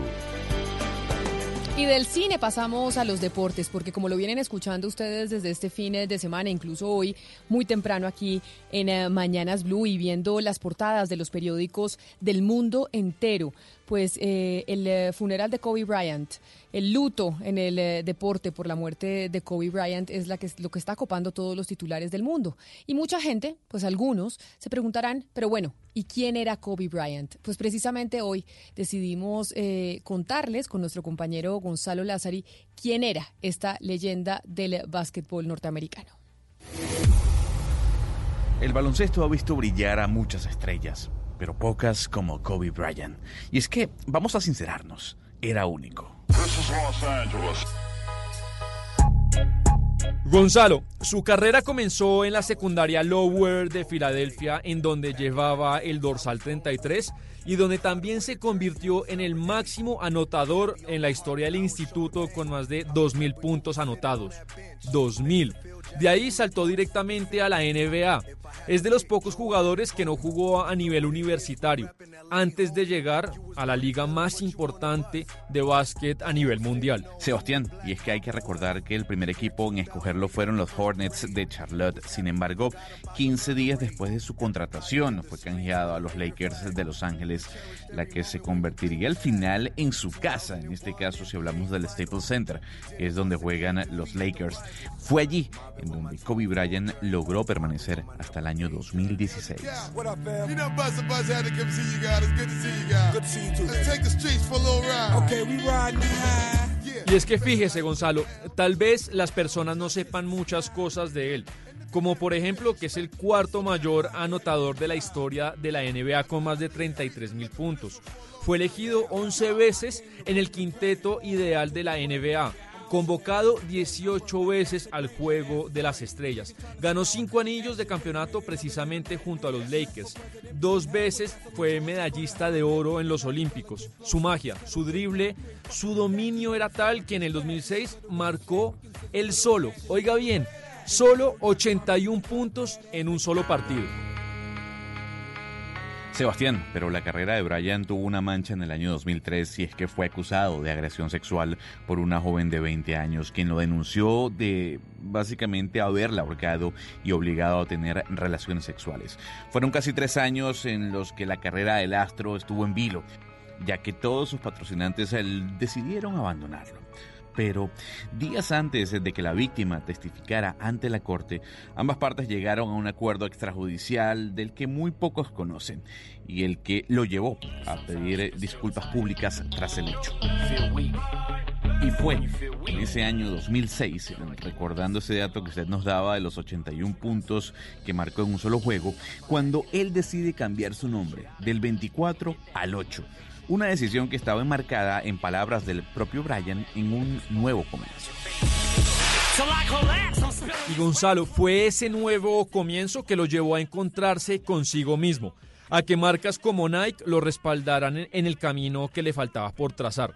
Ese camino que lo vio despedirse, acuérdese, aquel 13 de abril del 2016, en un partido contra los Utah en el que anotó 60 puntos.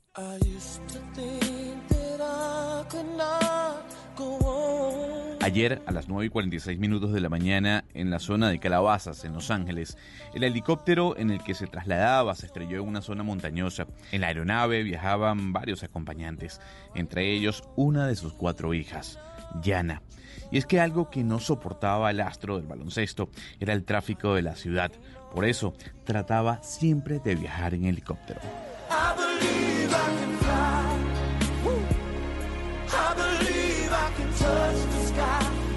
Y a sus 41 años nos deja un legado enorme. Un estandarte que nos mostró que si te caes, te puedes levantar y congraciarte como el mejor. Como siempre lo dijo, no quiero ser el próximo Michael Jordan, solo quiero ser Kobe Bryant.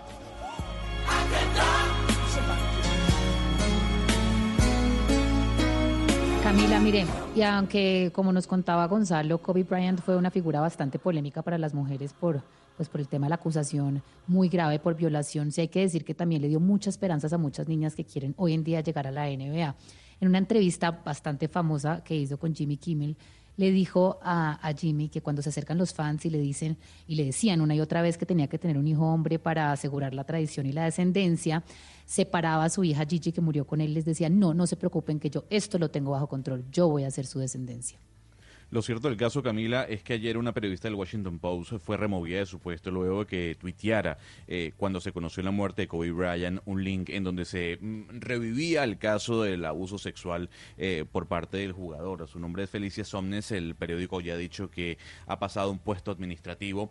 Eh, tanto fue la caída de las personas y los seguidores de, Kobe Bryant sobre esta mm, periodista a través de su cuenta de Twitter que ella no solo borró los trinos, sino que también hasta ahora no ha pedido disculpas, pero fue removida de su puesto, repito, por haber colocado es, ese link en donde se recuerda eh, el abuso sexual que cometió el señor eh, Kobe Bryant eh, el año 2003 frente a esa joven de 20 años. Ahí escuchaban ustedes desde la voz de Sebastián Nora y de don Gonzalo Lázari quién era Kobe Bryant, porque sin duda alguna, pues como lo decíamos desde el principio, el deporte está de luto por su muerte, por uno de los más grandes que ha pasado por la NBA. Son las 11 de la mañana, 38 minutos. Le voy a poner una canción, eh, Gonzalo Lázari, y le voy a dar una buena noticia para usted y una no tan buena para nosotros los que estamos aquí en Colombia. Así que, ¿qué canción eh, nos quiere poner para darle a usted la buena noticia? Bueno, yo necesito poner obviamente algo de Prince a, falta de lo que vimos el día de ayer, ¿no? Que en lo particular fue un homenaje paupérrimo y pobre por parte de Usher. Entonces vámonos para el año 1986, Camila, porque Prince en ese año publicó esta canción.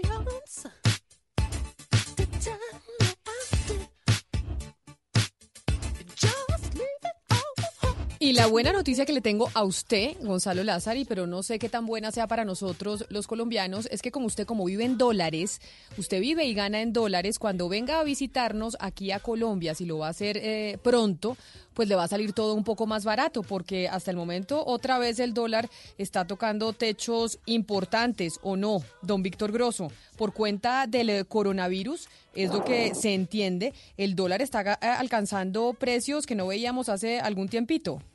Así es, eh, Camila, el coronavirus no solo, pues, digamos, está contagiando también a los mercados eh, internacionales, ya venían eh, preocupados la semana pasada por la expansión de este, de este virus y su posible efecto sobre el crecimiento económico mundial. Pero la jornada de hoy, la primera jornada para los mercados internacionales de esta semana, eh, ha sido eh, bastante difícil, números en rojo por todo lado, los mercados asiáticos cayeron muy fuerte, los mercados europeos a esta hora pierden más de un 2,6%, que eh, para hacer una, eh, una variación, una pérdida en una sola jornada es bastante. También Wall Street con sus índices accionarios caen con mucha fuerza a esta hora. El Dow Jones pierde más de un 1,5%, jornada muy negativa en Estados Unidos. Y recuerde usted, Camila, bueno, el petróleo, ni qué decir del petróleo de referencia Brent, que es la principal referencia para la economía colombiana, eh, pierde cerca de un 3%, también una fuerte caída en tan solo una jornada, se ubica por debajo a esta hora el petróleo de los 59 dólares por barril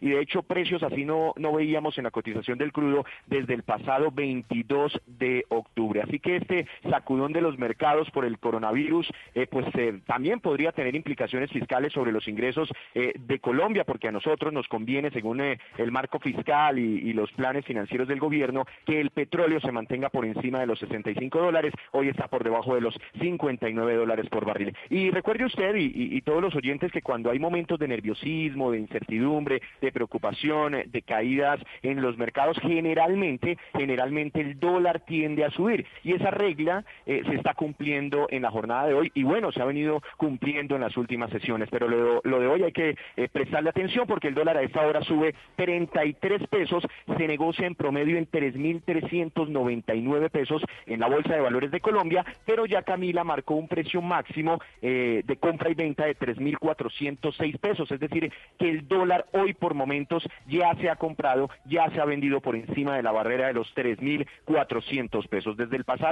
11 de diciembre no teníamos un dólar por encima de los 3.400 pesos, así que prácticamente estamos eh, viendo en este momento, la jornada finaliza a la una de la tarde, viendo al dólar más caro de este 2020. Pero mire, Víctor, yo le digo a mi compañero Gonzalo Lázari en Panamá que gana en dólares, que vive en dólares, que eso le favorece a él cuando venga a Colombia, porque obvio todo le va, obviamente todo le va a parecer más barato. Pero a nosotros, ese, ese dólar eh, llegando a los eh, 3.400 otra vez, negociándose por esas eh, alturas, ¿es eh, bueno para los colombianos o malo para los colombianos? Es Pues decir, depende, depende. Hay personas que ganan en dólares. Digamos que es más el efecto negativo que el positivo si lo ponemos en una en una balanza, porque esto produce, por ejemplo, presiones inflacionarias. Colombia ya está muy conectado con el mundo, su comercio internacional, entonces demandamos muchos bienes y servicios y cada vez que sube el dólar, pues se, se encarecen muchas muchas de las cosas que diariamente eh, compramos eh, los colombianos. Por ejemplo, los que van a viajar al exterior, inclusive Camila, muchos de los que salieron en Navidad a viajar al exterior, eh, pues lo hacen con, con deuda, ¿no? Pagando con la tarjeta de crédito y por estos días pues están haciendo sus primeros abonos y ya eso le va a salir, todos esos, todos esos pagos salen, salen un poco eh, más caros. Entonces todo lo que tiene que ver con, con importaciones, eh, con viajes, eh, etcétera, todo eso eh, se encarece con esta, con esta subida del dólar. Pero sí hay que resaltar algo, dólar así ya lo habíamos tenido. Eh, en, en diciembre, perdón si no recuerdo muy bien, pero creo que el último día de noviembre tuvimos el dólar más caro de la historia, eh, noviembre del año pasado, que fue de 3.522 pesos y en su momento todavía eso no generaba alarmas entre las autoridades económicas eh, eh, del país. Así que estamos 120 pesos todavía por debajo de los máximos históricos, así que, que tampoco mm, tendría por qué generar alarmas desde el punto de vista macroeconómico para las, las autoridades. Víctor y Camila, yo voy a hacer una pregunta que tal vez va a sonar antipática y espero que no sea así. ¿Yo soy más rico o ustedes son más pobres? Suena muy antipático, pero digamos, eh, esa, es una pregunta que, que, que, que se, que se hace uno siempre. Cada vez que hay una devaluación muy fuerte, pues nos devaluamos frente al mundo. Pero eso no tiene efectos muy grandes eh, para la gente que gana en pesos colombianos. Sí, la gente que gana en pesos colombianos y gasta en pesos colombianos, pues digamos, no hay, una, no hay un mayor efecto, eh, a no ser que, que esto tenga un impacto sobre la inflación y se, se encarezcan muchas cosas de las que traemos en el, en el, eh, del exterior dramáticamente. Pero claro, claro, si, si, si nos comparamos en dólares frente al mundo, pues estamos, eh, nos hacemos un poquito más pobres. Celebran, Víctor, obviamente las familias que en Colombia dependen de las remesas, que no son pocas. Creo que son eh, algo así como... Claro, están dentro algo- dentro de los del- dentro de los eh, ganadores de hecho en los últimos registros del Banco de la República de- del año pasado que, que lleva dentro de sus cuentas ese ingreso de, reve- de remesas al país muestran como el, el 2019 fue un año histórico en el ingreso de, de remesas y parte del crecimiento de la economía del crecimiento en el consumo está explicado por esas multimillonarias eh, remesas porque los colombianos que viven en el exterior están aprovechando Sí. un dólar caro para enviarlo porque pues al cambiarlo su ahorro se hace mucho mucho más grande entonces tiene efectos de 7 lado mil y de lado. millones de dólares, Víctor. 7 ¿Cuánto? mil millones de dólares, 7 ingre- mil 7 millones de mil dólares millones de la- dólares ingresaron al país el, el año pasado por concepto de remesas. y, y multiplique eso por 3.300, eso da más de 20, 20 punta billones de pesos, billones de pesos entrando a la economía eh, colombiana por ese concepto de remesas y eso se va casi que a consumo, a gastos, a ahorro, eh, a inversión en, en, en, en- en vivienda, etcétera. Entonces, pues algunos ganan también con, con la trepada del dólar. Pues don Víctor Grosso, muchas gracias. Ya ahí vemos entonces, eh, esperemos hasta la una de la tarde, ¿no? Que se cierran los mercados y ahí sabemos exactamente a la una Sí. de la tarde en cuánto cerró el dólar el día Y- de hoy. Y, y Camila, por lo general cuando uno mira la- el calendario económico, las cosas a tener en cuenta a la hora de invertir, pues siempre, bueno, que la guerra comercial entre China y Estados Unidos, que esta semana hay decisión del Banco de la República, que esta semana hay decisión de la Reserva Federal, que esta semana es importante porque hay una reunión de los petroleros, etcétera, etcétera. Ahora este tema del coronavirus, para que ustedes lo tengan muy en cuenta, se mete dentro de los aspectos relevantes para los mercados, para los inversionistas del mundo. Entonces cualquier noticia relacionada con este virus hará mover eh, las bolsas eh, para arriba o para abajo en las próximas eh, semanas también, Camila. Así es, 11 de la mañana, 46 minutos. Vamos a ver cómo cierra el dólar a la una de la tarde, pero el dólar va hacia arriba.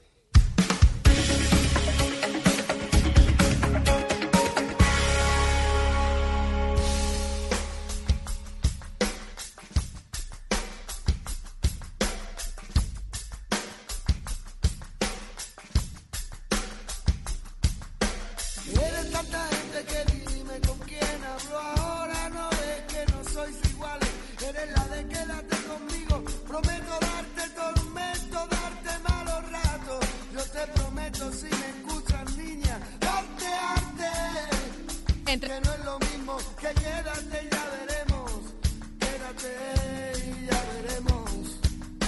Camila, del año 2003, eh, otro clásico que suena el día de hoy, Alejandro Sanz, que además ayer también se llevó un gramófono en la ceremonia no televisada, porque hay que recordar que el Grammy tiene dos ceremonias, una ceremonia que arranca a las 3 de la tarde, que es la ceremonia no televisada en donde se, premian a los artistas latinos, se premian a los ingenieros, se premian a los artistas de rock, y luego la ceremonia que uno ve, en este caso, o que pudimos algunos ver a través de, TNT. Ayer, ayer Alejandro Sanz eh, ganó el gramófono en la categoría Mejor Álbum Pop por su trabajo discográfico llamado El Disco. Y además Alejandro Sanz nos acompaña a esta hora para dar el balance en cuanto al coronavirus, porque se confirma que ya en Pekín falleció la primera persona a causa de esta enfermedad. Son más de 80 fallecidos los que se contabilizan en el gigante asiático. Y no solo eso, Camila, se habla ya de 2.700 casos. Y en Colombia, Eduardo, ¿cómo está el reporte del, del coronavirus? Porque sabíamos de uno en el Valle del Cauca que posiblemente de un chino, que había, de un ciudadano chino Mm. que estaba en, en el Valle del Cauca que podría presentar los síntomas, pero ¿se sabe algo más de los Bueno, resultados de e- las pruebas? Exactamente, Camila, no era un ciudadano chino, sino es un colombiano que estuvo en la China, estuvo de hecho en la ciudad de Wuhan y llegó con gripa, ¿no? Llegó con algunos síntomas que eventualmente se podrían asociar asociar al coronavirus, pero lo que se ha conocido es que eh, el, tema para confirmar la enfermedad es bien complejo. Imagínense que hay una gama de gripas, ¿no? De virus que normalmente dan en- en Colombia. Entonces le hacen el examen a esta persona y si da positivo, eso quiere decir que se asocia con alguna de las gripas que da en nuestro país. Si da negativo, eso quiere decir que no está asociado a esos virus que normalmente están circulando en Colombia y entonces eso ya lo llevan a una segunda etapa, lo traen a Bogotá, le hacen un nuevo examen y si vuelve a salir que, que el virus no es de los que comúnmente circulan en Colombia, entonces lo tienen que mandar a Estados Unidos y allá evaluarlo otra vez a ver si sí se o trata sea, de del aquí a que nos enteremos que alguien que esté aquí, que se le hayan hecho las pruebas aquí del coronavirus, a que lo tiene, es, se demora. No, y además donde se llega a confirmar que lo tiene, pues imagínese todo el tiempo que ha pasado y a la gente que pudo haber contagiado. Bueno, pues ahí por eso nos decía don Víctor Grosso que además las bolsas están pendientes de ese coronavirus, que además yo le digo una cosa, de esto se viene hablando de este virus desde diciembre. Yo vengo escuchando noticias internacionales desde el 28 de diciembre diciendo, oiga, a los, a los chinos se les puede salir esto de las manos, se les puede salir esto de las manos, no aprendieron con virus anteriores y miren lo que estamos. Y además eh, proveniente de animales salvajes, ¿no? Eso también explica pues esa cultura de comerse lo que se mueva, pues ahí tienen.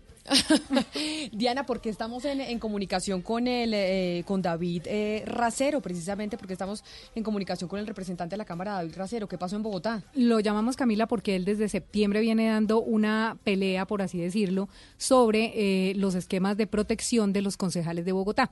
Él desde septiembre está diciendo, óigame, esto es ilegal, Bogotá no tiene por qué pagar esas camionetas, es una cantidad de plata que estamos pagando y legalmente no se debe pagar porque legalmente se le tiene que pagar a quien después de un estudio de seguridad se diga que corre peligro.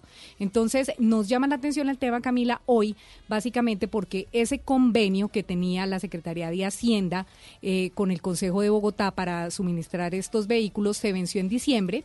Se hizo una prórroga entre diciembre y enero que se habría vencido, según el representante, básicamente este fin de semana. Eso quiere decir que desde hoy los concejales no tendrían esquemas de seguridad o si los tienen, él le pregunta a la alcaldesa cómo es que los van a tener si la ley dice que no deben tener esquemas de seguridad pagados O por el distrito. o quién se los va a financiar. Entonces, por eso le estamos llamando, Camila, para aclarar esta situación, para saber qué le ha dicho la alcaldesa Claudia López al representante a la Cámara, David Racero. Representante, ¿qué hay? Buenas tardes. Buenas tardes, Diana, Camila, a toda la mesa de trabajo y a los oyentes que nos escuchan. Eh, representante, el- la, la prórroga de este convenio que ha funcionado por años, porque yo desde que tengo memoria a los concejales se les paga carro en Bogotá, esa prórroga se venció exactamente cuándo y qué se supone que debe pasar en Bogotá. Sí, mira, todo para complementar el- la introducción que hiciste, que es así como lo estás planteando, el decreto 1066 del año 2015, que la, eh, lo, lo decreta el Ministerio del Interior, estipula que los concejales no son funcionarios con algún tipo de riesgo asociado a su cargo. Por eso es la claridad principal. Eso, por ejemplo, en ese decreto se lo estipula, por ejemplo, para el presidente, para los ministros, para el fiscal, hasta para los propios congresistas. Los concejales no les aplica ese decreto. ¿Qué significa eso? Que los concejales, si tienen algún tipo de riesgo, deben surtir todo el procedimiento como cualquier ciudadano en Colombia para pedir, para solicitar algún tipo de protección individual. Entonces, digamos, no por ser concejales se les debe asignar una camioneta. Como tú mencionabas, este siempre ha sido así, pero el decreto del 2015 establece eh, puntualmente cuáles son. Mira, si llegase a establecer que fuese para concejales, todos los concejales de Colombia tendrían que tener camionetas eh, blindadas suministradas por la ONP, cosa que es completamente imposible. Entonces, primera claridad. Segundo, ese convenio finalizó en diciembre. Este convenio era de un valor del año pasado, del 2019, aproximadamente de 5.100 millones de pesos y tuvo una adición, prórroga, como lo comentaste, hasta la semana pasada por un mes.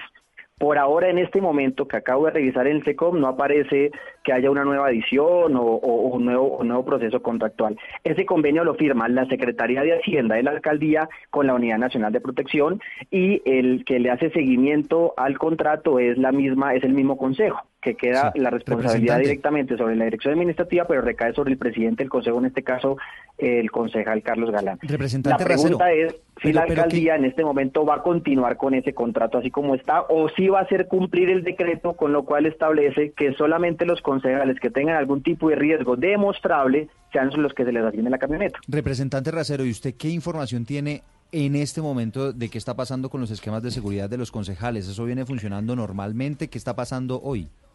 Yo el, el año pasado radiqué una carta a la alcaldesa en ese momento electa, más no posesionada, y hasta el día de hoy, después de casi un mes, no he recibido ningún tipo de respuesta. El que tiene la responsabilidad final es la Unidad Nacional de Protección, ¿sí? y hay que ser claro con eso, que es la que estipula quién tiene riesgo y quién no. Pero lo que nos damos cuenta, yo sí lo voy a decir con claridad, y una denuncia que he hecho del año pasado es que la Unidad Nacional de Protección le queda muy bien hacer ese tipo de contratos. Es un negocio para ellos. Es un negocio para ellos suministrar a 45 concejales de Bogotá y no suministrar camionetas, por ejemplo, a diputados o concejales o líderes sociales que están siendo amenazados en los territorios. ¿Y un- qué respuesta le ha dado la Unidad Nacional de Protección? Para dar, si hay concejales todos acá que tienen camioneta, que tienen celular, que tienen conductor y que tienen guardaespaldas y no lo necesitan, que son un gasto innecesario para la ciudad, en vez de enviar esas, esos recursos a otras zonas del país en donde sí se necesitan mucho más. ¿Qué responde la Unidad Nacional de Protección, representante? As- Así es, Camila, está el vicio de procedimiento. Nosotros solicitamos en el último año, el año pasado cuando empezamos la investigación, a la Policía de Bogotá, a la misma Defensoría del Pueblo, a la personalidad, cualquier ente de control, si los concejales habían o cuáles concejales, perdón, habían suministrado, habían dicho, habían solicitado algún tipo de, de sistema de protección y solamente nos respondieron que tres concejales que no voy a decir el nombre también por temas de seguridad, pero que los demás concejales se les está dando la camioneta con un visto bueno, con la firma del director de la ONP sin el debido estudio. O sea, la ONP está certificando que los concejales tienen riesgo extraordinario para poder darle la camioneta, pero no hay ningún tipo de soporte que evidencie, que demuestre que realmente la mayoría de los concejales, estamos hablando de 42 concejales aproximadamente, tengan algún tipo de riesgo o amenaza contra su vida.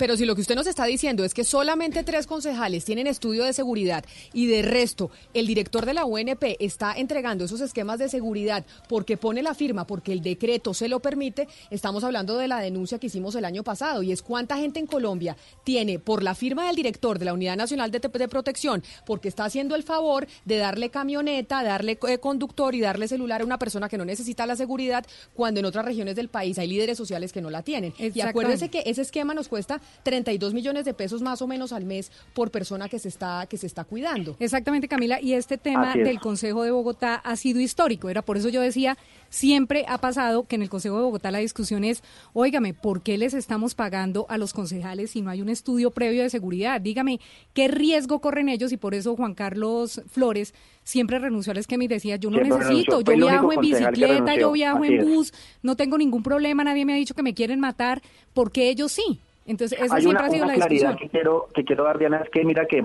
ahí no aplica la palabra renuncia. Eh, y yo voy, a colocar el ejemplo, perdónenme, me, co- me- me pongo como ejemplo. Yo, como congresista, representante a la Cámara, sí renuncié al esquema de seguridad y la palabra renunciar sí aplica ahí porque a mí sí me lo dan, digamos, entre comillas, por derecho propio, por ser congresista según establecido en la ley. Yo renuncio. Pero es que los concejales no tienen derecho propio, digamos, es que esa es, esa es como la discusión. Aquí lo que estamos pidiendo es que se aplique lo que está en la norma. Si un concejal quiere tener una camioneta blindada, pues primero, certifique que tiene algún tipo de amenaza extraordinaria. Porque yo he escuchado a algunos concejales que están diciendo ahora que ya no pueden ir a los barrios, que ya no pueden ir a saludar a la gente. eh, porque eso es un riesgo, ¿no? Pues es el riesgo de ellos el que tiene cualquier bogotano en esta ciudad por andar en las calles bogotanas, ¿cierto? Estamos hablando de riesgos extraordinarios como los líderes sociales. O si no, que la compre. Si quiere camioneta blindada, pues cómprela. Pero ese, esa, esa jugadita de ellos, de estar viviendo con privilegios a costa de los impuestos de la gente, es la, es la discusión política de fondo. Y como dice Camila, acá hay una reflexión de fondo y por eso yo planteo un debate de control político que voy a realizar apenas iniciemos las sesiones en el Congreso a la Unidad Nacional de Protección, al director de la ONP. ¿Cómo es que se está tramitando los esquemas de seguridad privados?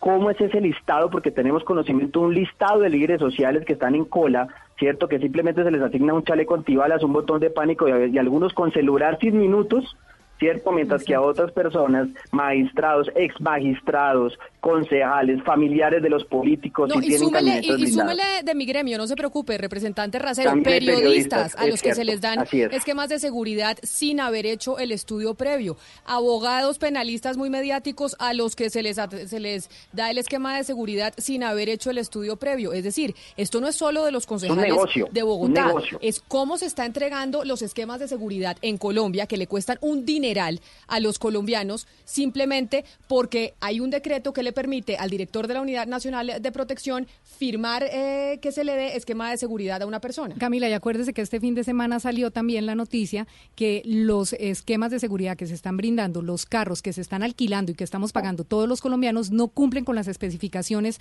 tampoco. Entonces, a los pocos que les dan porque sí los necesitan, resulta que no son con el blindaje que sí necesitan. Entonces, todo eso yo sí creo que lo debe responder tanto No, el ¿sabe director de la UNP. También Dígame. Hacernos la pregunta, hacernos la pregunta si también es justo que los colombianos sepan y, y puedan tener acceso a esta información, porque dicen que es que no puede ser pública la información de la lista de las personas que tienen estos esquemas de seguridad porque los pone en peligro. ¿Realmente los pone en peligro?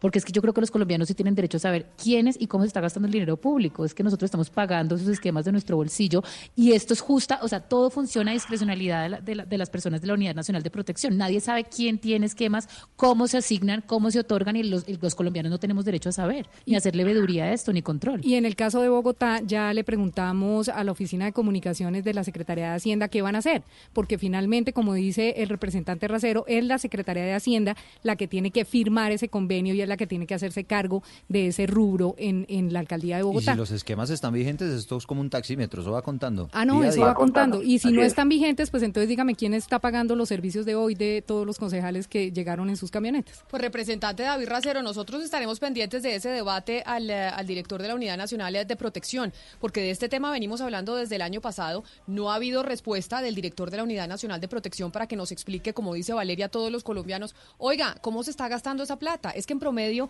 cuesta 32 millones de pesos un esquema de un carro, un conductor y un, eh, eh, y una escolta. Y con, el, y con el teléfono celular mensual, 32 millones de pesos mensuales. Y resulta que esos 32 millones de pesos mensuales los estamos regalando sin estudio previo. Y resulta que porque son amigos del director de la Unidad Nacional de Protección o cuáles son los mecanismos para Los adjudicar criterios. y los criterios Yo- para yo- adjudicar esos esquemas. Yo agradezco, Camila, este acompañamiento de esta veeduría que se hace, que tiene que ser de los diferentes frentes, desde el periodismo crítico, serio, como el que tú representas, desde el control político aquí en el Congreso, y aquí hay varios, varias, varios ángulos de donde se mire para la discusión. Primero, el negocio entre la ONP, porque les, les es más fácil a ellos hacer ese tipo de convenios dentro de las ciudades y no, por ejemplo, para llevárselo a los líderes sociales que sí siguen asesinando, porque es una realidad que todos los colombianos sabemos. Segundo, el tema del Consejo de Bogotá, si los actuales concejales si van a hacer cumplir justamente el decreto. Algunos me decían, no, es que yo necesito un desplazamiento. Miren, esa es otra discusión. Si necesita algún tipo de desplazamiento, se le puede dar de- por medio de otra manera. Por ejemplo, la Alcaldía Mayor de Bogotá tiene para sus altos cargos directivos, secretarios, sus secretarios directores, algunos convenios con empresas que suministran carros particulares, pero no blindados. Eso podría ahorrársele al, al distrito, porque al final es el que paga alrededor del 50% del gasto, si es el caso de movilidad, por ejemplo. Así que yo agradezco este acompañamiento y espero que la ciudadanía nos acompañe en esta denuncia, porque es ya quitarle esos privilegios a quien no lo necesita y poderlo redireccionar a quienes sí lo necesitan, que están asesinando en nuestros, en nuestros, eh, nuestras veredas en Colombia. Pues representante de la Cámara, David Racero, muchas gracias por haber estado con nosotros. Nos cuenta qué le responde la alcaldesa Claudia López y estamos pendientes de ese debate en, el, eh, en la Cámara de Representantes a la Unidad Nacional de Protección. Feliz tarde para usted. Feliz tarde, muchas gracias.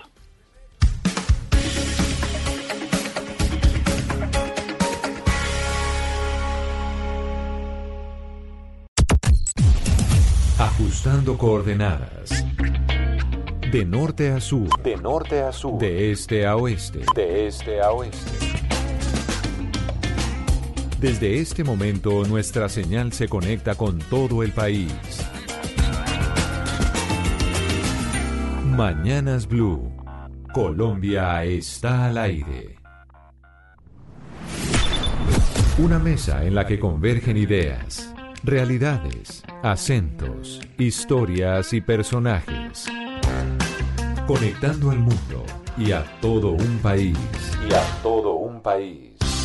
Oscar Montes, Ana Cristina Restrepo, Hugo Mario Palomar, Diana Mejía, Gonzalo Lázari, Valeria Santos, Rodrigo Pombo y Camila Zuluaga. Lo acompañan desde este momento en Mañanas Blue. Cuando Colombia está al aire.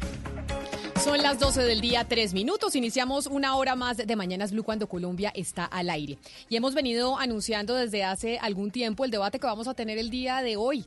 Y tiene que ver con Uber sí o Uber no. Uber en Colombia bajo qué condiciones o cómo está. ¿Por qué razón? Porque ya después del el anuncio que hizo la Superintendencia de Industria y Comercio que Uber estaba incurriendo en competencia desleal, esta plataforma digital decidió y anunció que se iba de Colombia. Y el viernes de esta semana será el último día de operación de Uber en nuestro país, lo que ha sido noticia a nivel internacional, sobre todo en los medios económicos. Y por esa razón hemos invitado al senador y ahora candidato presidencial Jorge Enrique Robledo, quien ha estado muy activo a través de los medios de comunicación y de las redes sociales, diciendo que está dispuesto a hacer un debate en donde sea y con quien quiera sobre el tema de Uber. Senador, bienvenido, gracias por estar con nosotros aquí en eh, Blue Radio. Camila, mil gracias por su invitación, a sus oyentes mis saludos, al doctor Luna también mis saludos. Y queríamos buscarle un interlocutor que supiera del tema, que supiera de las plataformas digitales para que pudiera debatir eh, con usted y quién mejor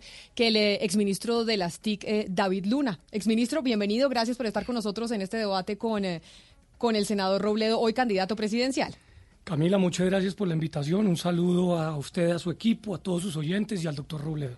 El viernes se va Uber de Colombia, doctor Robledo, y yo le pregunto a usted, ¿eso es una buena noticia para el país que Uber el viernes termine operaciones en nuestro país? Pues esa es una decisión de Uber. No tendría que hacerlo, estrictamente no tiene que, hacerlo. En este momento no hay ninguna norma en Colombia que diga que se tiene que ir.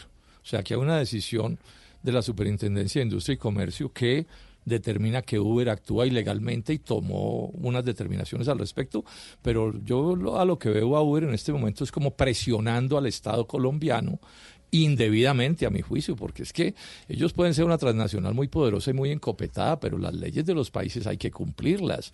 Y yo creo que es inaceptable que entonces nos ponga como la pistola en la cabeza para obligar al Estado colombiano a que se someta a sus designios, pero es que resulta que el gobierno nacional y aquí todo el mundo tiene que actuar encuadrado dentro de la ley. Entonces, si ella se va, que quede claro, es porque se le antoja irse, pero no, hay na- ninguna determinación que le está diciendo que se tiene que ir de Colombia el próximo lunes. Pero, a ver, doctor Luna, ¿está incumpliendo Uber la normatividad colombiana? ¿Usted cree que es cierto lo que dice el doctor Robledo? No, yo no creo que esté incumpliéndola y es más, yo creo que la normatividad colombiana es clarísima al señalar que las plataformas digitales pueden correr por la red de Internet, eh, todas, eh, salvo que el Congreso de la República considere lo contrario. Y eso se llama el principio de neutralidad de red. No en una, en dos leyes el Congreso de la República lo ha acogido.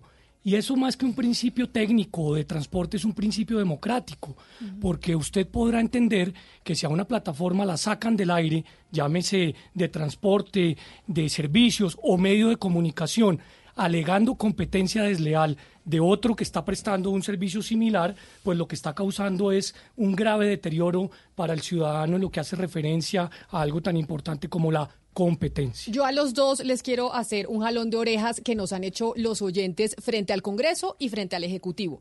Porque usted, doctor Robledo, está en el Senado de la República, en el Congreso hace mucho tiempo, y usted, doctor David Luna, fue ministro de las TIC. Y aquí en Colombia estamos en mora de hacer una regulación frente a Uber. ¿Por qué razón no lo habían hecho desde antes? ¿Por qué razón en el Congreso de la República no se tramitó de su parte, doctor Robledo, una normatividad en torno a Uber para que no estuviéramos en este limbo en el que estamos hoy? Una cosa que se ignora, Camila, es que en el Congreso se ha intentado dos o tres veces legislar sobre Uber. se han tramitado leyes que no han tenido, eh, digamos, término. Tampoco es cierto que el gobierno no haya, na- haya hecho nada. En la presidencia del doctor Santos, del cual fue ministro el doctor Luna, se expidió un decreto para encuadrar dentro de la ley a Uber. Lo que pasa es que el negocio de Uber es la ilegalidad. Entonces Uber lo que dice, no, es que yo no soy una empresa de transporte. Entonces a mí no me sirve ninguna ley. Entonces no, no se molesten en hacer leyes. Yo lo que quiero es poder hacer lo que se me dé la gana. Ese es el problema de fondo que hay. Pero yo quisiera que discutiéramos un poco el tema de si es ilegal o no es ilegal, porque el doctor Luna acaba de decir que no es ilegal. ¿Sí? Y se refiere a la plataforma. Entonces yo voy a decir sobre esto. Podemos tener, cualquier ciudadano puede opinar si una cosa es legal o no lo, no lo es, pero en el ordenamiento jurídico colombiano hay quienes determinan o no digamos, tienen la potestad para decir qué es ilegal y qué no lo es. Entonces, por ejemplo, yo aquí tengo a la doctora eh, Natalia Bello, ministra del Transporte, compañera del doctor Luna en el gabinete de Santos, en donde ella dice Uber es ilegal. Y tengo aquí otra declaración de la actual ministra del Transporte donde ella dice Uber es ilegal. Pero no solo eso, es que aquí hay un fallo ya del 2015 de la Superintendencia de, Transporte que dice Uber es ilegal y la sanciona. Pero tenemos otra decisión de autoridad, porque es que no es que yo no soy la autoridad, pero yo estoy hablando de autoridades. La Superintendencia de Industria y Comercio la sanciona por competencia desleal, o sea, por ser ilegal. Hay el doctor Juan Carlos Bucarejo, jefe de, de movilidad de Bogotá en la, la anterior alcaldía le puso una demanda penal al representante legal de Uber con el propósito de meterlo a la cárcel por un delito que se llama usurpación de funciones públicas por estar poniendo por estar poniendo Pero eh, mire, tarifas. Entonces, ojo con esto, ¿no? Pero frente a entonces- eso, déjeme leerle un argumento, por ejemplo, de una columna que se publica hoy también en el periódico El Espectador de Juan Carlos Gómez, en donde dice precisamente, criticando esa postura que usted tiene, doctor Robledo, que dice, los, defensor- los defensores de la sentencia de la SIC la quieren hacer ver como la única salida frente al ordenamiento No, jurídico no vigente que hay, y no es cierto. Yo y no lo que dice es que la eso. decisión de la SIC está montada en varios sofismas. Sostiene que Uber desvió ilegalmente la clientela de los taxis sin tener en cuenta las nuevas realidades del Pero mercado. escúcheme, es que estamos discutiendo la legalidad, ¿cierto? Entonces, él puede estar Pero en desacuerdo. la legalidad, pero- usted diciendo No, que la pero yo estoy- superintendencia pero sí, ya pero dijo es que que era lo que pasa es que en el ordenamiento jurídico alguien dice que es legal o ilegal, porque o si no, entonces se acaba el ordenamiento jurídico, porque alguien puede decir, no, a mí me parece que el secuestro no es ilegal. No, eh, hay autoridad que es la que dice eso, pero no es solo en Colombia. Yo le voy a dar este dato de países donde Uber no puede operar o la sacaron porque consideran que es ilegal. O sea, le, estoy, le voy a mencionar Francia, Italia, Rumania, eh, eh, Bulgaria, Dinamarca, Holanda. De la China lo sacaron por ilegal. De Singapur y el sudeste asiático la sacaron por ilegal. En Rusia se pudo quedar y en otros países, pero porque se sometió a la ley. Hay países del mundo donde Uber entra ilegalmente, se somete a la ley y se queda ahí. Entonces aquí lo que estamos discutiendo es si se va a someter o no a las leyes de la República. Ahora, yo digo que es ilegal porque creo que es ilegal, pero porque las autoridades lo dicen, o si no, ¿para qué autoridades? O sea, si tenemos autoridades y lo que decían las autoridades no importa, pues bueno, ese sí es el caos de sociedad, porque con esa idea, entonces, bueno, pues todo el mundo puede hacer lo que se le dé la gana. Pero permítame, porque frente a lo que usted dice que en el gobierno de Juan Manuel Santos, cuando el ministro eh, David Luna estaba en esa cartera, el exministro David Luna estaba en esa cartera, se creó un decreto que Uber dijo, a mí ese decreto no me sirve porque yo soy plataforma digital. Y ahí entonces el jalón de orejas que hacen muchos oyentes a lo que había pasado en el eh, anteriormente y es ¿Por qué solo hoy se hizo el decreto y no se reglamentó en términos digitales desde su cartera? No solo- para, para que acá haya una claridad y no estemos en este limbo jurídico que dicen unos, oiga, la superintendencia sí es competente para sancionar a Uber y otros dicen, oiga, no, tal vez hay, otras, hay, hay otros mecanismos jurídicos y este de la superintendencia no es el único. Camila, ese decreto que menciona el doctor Robledo, evidentemente lo emitió el Ministerio de Transporte y quien lo demandaron fueron los taxistas, evitando la competencia. Pero además, le quiero recordar que en el año 2016 ese gobierno impuso impuestos a todas las plataformas digitales. Y se entiende, por supuesto, que si usted paga impuestos, se asume que es legal. Pero más allá, se lo dije al principio, se lo repito ahora, en dos oportunidades se tramitaron leyes que hacen referencia a la neutralidad de red. Y acá está el meollo del asunto. Mire, no podemos ser el picapiedra de Latinoamérica. Nosotros estamos cometiendo una gran equivocación al ver la tecnología como un enemigo. La tecnología es un aliado de la sociedad y lo que pretende hacer en este momento es que quede absolutamente claro que si usted quiere sacar una plataforma del país, solamente lo puede hacer el Congreso de la República. La superintendencia se excedió en sus facultades. Uno. Dos, es un tema totalmente antitécnico. ¿Por qué? Porque la superintendencia protege al consumidor y acá está protegiendo a un monopolio específicamente. Y termino con esto, es antidemocrático. Acá estamos dejando de por medio la posibilidad que mañana el Ejecutivo, a través de la superintendencia, saque una plataforma periodística del aire, simplemente porque le hace oposición. De eso no se trata el tema. Yo insisto en que si quieren ampliar, disminuir reglamentaciones, lo pueden hacer desde el Ministerio de Transporte. Pero hoy estamos quedando como en una caverna evitando Pero que la tecnología sea un aliado. Pero mire, Doctor Luna, lo- yo lo quiero preguntarle un tema, un segundo antes de, de avanzar, quiero preguntarle sobre el tema de la neutralidad de la red, porque lo que yo entiendo sobre neutralidad de la, la red es que la obligación es de los intermediarios de tratar a todos los sitios que navegan la red de la misma forma, pero estas compañías sí pueden restringir servicios o- que son ilegales. La si usted alega que esto es una plataforma simplemente que conecta demanda con oferta, ¿por qué entonces Uber está determinando los precios? ¿Esto no sería ilegal? Porque el principio, Valeria, de neutralidad de red en Colombia, que no es igual al de Estados Unidos o al de Francia, lo que señala es que por la red de Internet puede transitar cualquier plataforma, Pero salvo no que el- promover el delito, salvo, ¿no? ¿Cómo per- así? Perdóneme, doctor Robledo, salvo que el Congreso determine lo contrario. Y el Congreso ya lo ha hecho. Lo hizo en juegos de suerte y azar y lo hizo en pornografía. Si quieren prohibir una plataforma, pues tiene que ser el máximo ente democrático que lo pueda hacer. Pero no puede quedar eso en manos de un juez administrativo, ni siquiera perteneciente a la rama judicial, porque lo que se va a terminar repitiendo es que cualquiera pueda salir del aire, creo yo, injustamente. Dos cosas, Camila. Lo primero es que el doctor Luna dice que es que es, es la caverna que nos opongamos a la tecnología. No, nadie se está oponiendo a la No, no, no, tecnología. Ese es un sofisma.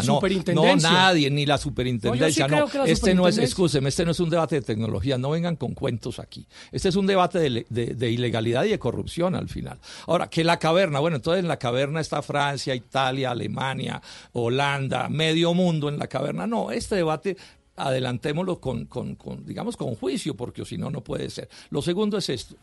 No se puede confundir Robledo, el eh, cuento de la neutralidad de la red, de la red con la ilegalidad. O sea, puede haber neutralidad en la red, yo estoy de acuerdo con eso como criterio general, pero eso es una cosa y otra cosa es que se utilice dolosamente la red para violar la ley, ese es el punto. Y por eso es que la sanciona, yo repito, no soy yo el que lo sanciono, es la autoridad legal. Y si al doctor Luna o a alguien le parece que las superintendencias están equivocadas, bueno, demande esos actos, esos actos legales y tumbe la decisión, pero mientras la decisión esté tomada y esté en firme, debe aplicarse y está aprobado legalmente que Doctor es Robledo, ilegal. pero a mí me Pero, es pero además, A doctor mí me- Robledo, yo lo hice en el pasado, yo defendí la neutralidad de red ante todos los tribunales y la decisión actual Pero de es la que son dos temas superintendencia... distintos, no, doctor perdóneme un Luna, segundo. reconózcame que son dos temas pero, distintos. Pero déjeme terminar, porque que si yo no, lo no oigo a usted puede. siempre con mucha calma y mucho juicio. Toda la doctrina de la superintendencia venía diciendo lo contrario a lo que acaba de decir. Claramente hay de por medio, hay la protección de un monopolio que no quiere competir y lo que estamos diciendo no es nada distinto. Si usted quiere tomar decisión en contra o a favor, hágalo, pero lo que no puede dejar por fuera es la tecnología al servicio de la gente. ¿Por qué se le está imponiendo al usuario escoger un servicio? Ahora anunciaron hoy que van tras las bicicletas, mañana tras los monopatines. Entonces Colombia sí va a quedar en la caverna. No, en la caverna. Es que lo que lo que se está discutiendo es muy simple. Que Uber con su plataforma o cualquier otra empresa que quiera con su pla- plataforma legalice la plataforma, porque voy a explicar una cosa Es que lo que no se legaliza son las Escúcheme, voy a explicar plataformas. una cosa que es importante. El, ser- el, el servicio del transporte, del transporte público, no es un negocio cualquiera, es un servicio público reglamentado por el Estado. Por ejemplo, Camila, usted no puede poner una empresa de transporte que no la haya aprobado el Estado. Uber es ilegal por eso. Las plataformas tiene que aprobarlas el Estado también. Los carros tiene que aprobarlos el Estado. Claro, Las tarifas tiene que aprobarlas el Estado. Y toda esa es la ley que viola Uber. Esa es la realidad. dice- Entonces, lo que tiene que hacer Uber, o debió haber hecho antes de entrar a Colombia, fue pedir que se cambiaran las leyes para entrar. Ahora, si la conclusión que se llega mañana es que aquí no hay leyes y que todo el mundo puede hacer lo que se le la gana, pues que todo el mundo lo haga. Pero no puede ser que hay unos taxis que cumplen con la legislación, que es restrictiva, y que hay unos que hacen lo que se les antoja. Eso es la incivilización, eso es la barbarie, y eso es un cuento que es un debate de tecnología. Yo- Esto no tiene nada que ver con la Yo tecnología. ahí es donde no estoy de acuerdo con usted, porque yo sí creo que haya leyes y yo sí creo que están tributando y yo creo que están haciendo lo correcto. Acá se uberizó el debate, pero hay más de 10 o 15 plataformas que están funcionando actualmente que según la superintendencia deberían correr la misma suerte. ¿Y qué pasa ahí? Son Está ten- ilegales. está ten- no, señor.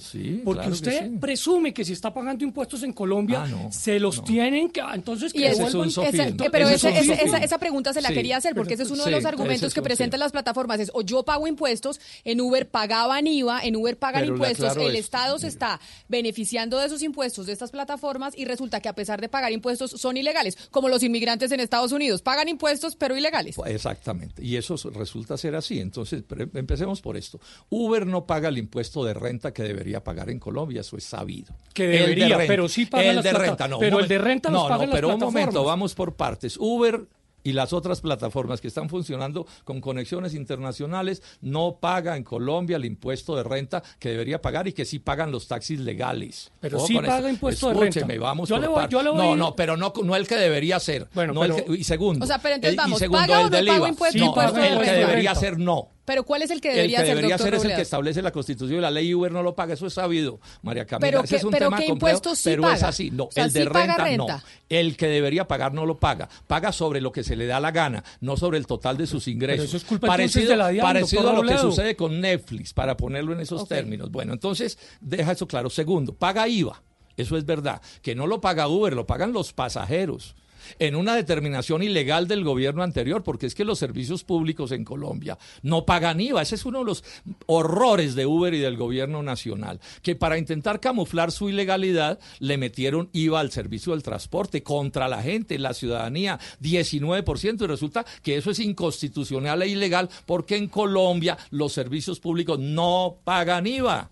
No pagan IVA. Entonces, ese es otro atropello. Por estar, repito, tapando sus ilegalidades y para ocultar que no pagan el, el impuesto de renta que deberían pagar, nos meten un IVA no a Uber, sino a la gente. Pero a la gente ¿les parece- y lo hacen ilegalmente. Ahora me toca a mí, ahora me toca a mí Pero dos ¿les parece si entre los dos que piensan completamente distintos hacemos el resumen de cuáles son los impuestos que sí paga Uber y los que no? Perdónenme un segundo, Uber paga IVA, pero no debería pagar IVA el transporte público. Primero, primero paga impue- no solamente Uber, sino la totalidad de las plataformas. No sigamos uberizando el debate, porque acá está de por medio el consumidor.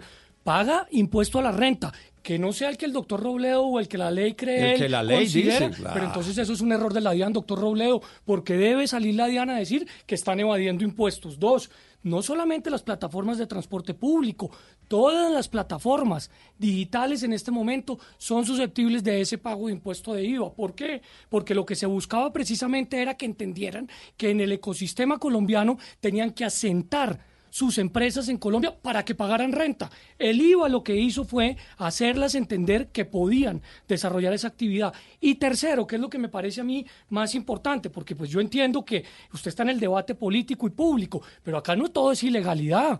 Acá de por medio también hay un tema de competencia muy complejo que estamos dejando pasar. ¿Qué eso. pasa con el usuario? ¿Por qué no se preocupa nadie por el usuario? ¿Por qué solamente queremos proteger el monopolio? ¿Por qué razón no se toman determinaciones para que, por ejemplo, uno u otro sector se ha desregulado o se ha regulado más? No, acá lo único que queremos es que la competencia no exista. No es cierto. Pero, Pero es que no es cierto, no es cierto. No ponga en mi boca lo que No, yo no he dicho. yo no estoy diciendo eso, que usted- ah, bueno, pero es no que como estamos debatiendo usted- usted y yo, lo pones en mi boca. Pero además, digamos una cosa, en Bogotá, en solo Bogotá, hay más de 60 empresas de taxis que operan legalmente. Entonces, ¿cuál monopolio? Y si vamos a hablar de grandes poderes, pues Uber es una empresa que en bolsa vale 50 mil millones de dólares. O sea, ese es el gran poder de Uber. Si Uber no fuera así de poderosa, no podría estar haciendo lo que hace en Colombia violando la ley, porque al final aquí lo que hay es un atropello de un poderosísimo contra otros que son más débiles. Pero hablemos de competencia, Robledo. para que vamos pasando de un tema a otro. ¿Cuál fue la No, pero es que, yo, es que yo lo quiero parar un momento ahí porque usted dijo algo que sí lo dijo y que sí es falso. Yo- Usted dijo que Uber ¿quién se me había... habla? Gonzalo Gonzalo Lázaro y le hablo Ah, desde Panamá, sí. doctor Robledo. Ah. Un placer. Sí. Fíjese bien, usted dice que eh, Uber se fue de Francia. Eso es falso. Sigue operando en Francia. Usted Pero dice que Uber no, se fue. usted sabe del que le estoy hablando. A UberX no momento. opera en No, Francia. estamos hablando de la compañía. UberX no opera en, Francia. Italia, usted sabe de qué le estoy ver, hablando. Un, un momento. En Italia, Uber sigue funcionando como plataforma. En China no se fueron, lo sacaron. ¿Quiénes? Los chinos con su plataforma Didi, que por cierto ya está en Colombia. Yo le pregunto con eso, eh, basado en eso, en que hay muchos países en donde sí está Uber, a diferencia de lo que usted dice. Es, ¿No es mejor llegar a un acuerdo en donde se legalice en términos eh, paritarios de lado y lado la plataforma en vez de sacarlos del país, como pasa en este momento en Panamá, en donde se legalizó la plataforma luego de una gran cantidad de debates? Nadie ha sacado a Uber de Colombia, eso es falso. Y lo que yo estoy planteando desde el 2015 que estoy hablando de esto es que se legalice. Eso es lo que, eso es Pero lo ¿y que por yo estoy qué no se ha podido en el Eso- Congreso de la por- República, entre doctor otras Robledo? Que es la no, gran pregunta a hasta ustedes, el los momento hay un- una traba inmensa para legalizar a Uber. Es que ¿Qué Uber es no cuál? reconoce ser una empresa de transporte. Ese es el punto central. Estudia eso y verá, Camila, que esto que yo le digo es cierto. No aceptan ser una empresa de transporte. Y por eso es que en el gobierno del doctor Luna le sacaron un decreto para que se legalizara y entonces el señor de Uber en la plaza, propia casa de Larillo dijo, a mí me importa un pepino ese, ese, ese negocio, porque el negocio de Uber es la legalidad. Entonces pasemos a la competencia desleal, que es un punto crucial en esto. ¿Por qué la sancionó la Superintendencia de Industria y Comercio? Una sanción legal. ¿Por qué? Por competencia desleal. ¿Qué quiere decir estrictamente hablando competencia desleal? Quiere decir que una empresa compite violando la ley y otras compiten cumpliendo la ley. Y eso es la competencia desleal. Pongamos un ejemplo de competencia desleal. Usted no puede tener un carro amarillo sin pagar un cupo, que no lo definen los taxistas, eso es una determinación del Estado, de la ley. Y ese cupo le puede valer 60, 70 millones de pesos. O sea, que un carro legal en el negocio de los taxis, usted no lo consigue por menos de 100 millones de pesos o una suma parecida. Los carros Uber pueden costar 20 o 30 millones de pesos, dependiendo de las circunstancias. Eso se llama competencia desleal. Y eso fue lo que sancionó la Superintendencia de Industria Pero y ¿y Comercio. entonces, ¿cómo ojo, lo lograron, por ejemplo, doctor Robledo en Nueva York, en donde pasa ese Ca- mismo problema del medallón y en Nueva que York, tiene, entonces en Nueva York le tienen un montón de restricciones. ¿Por qué?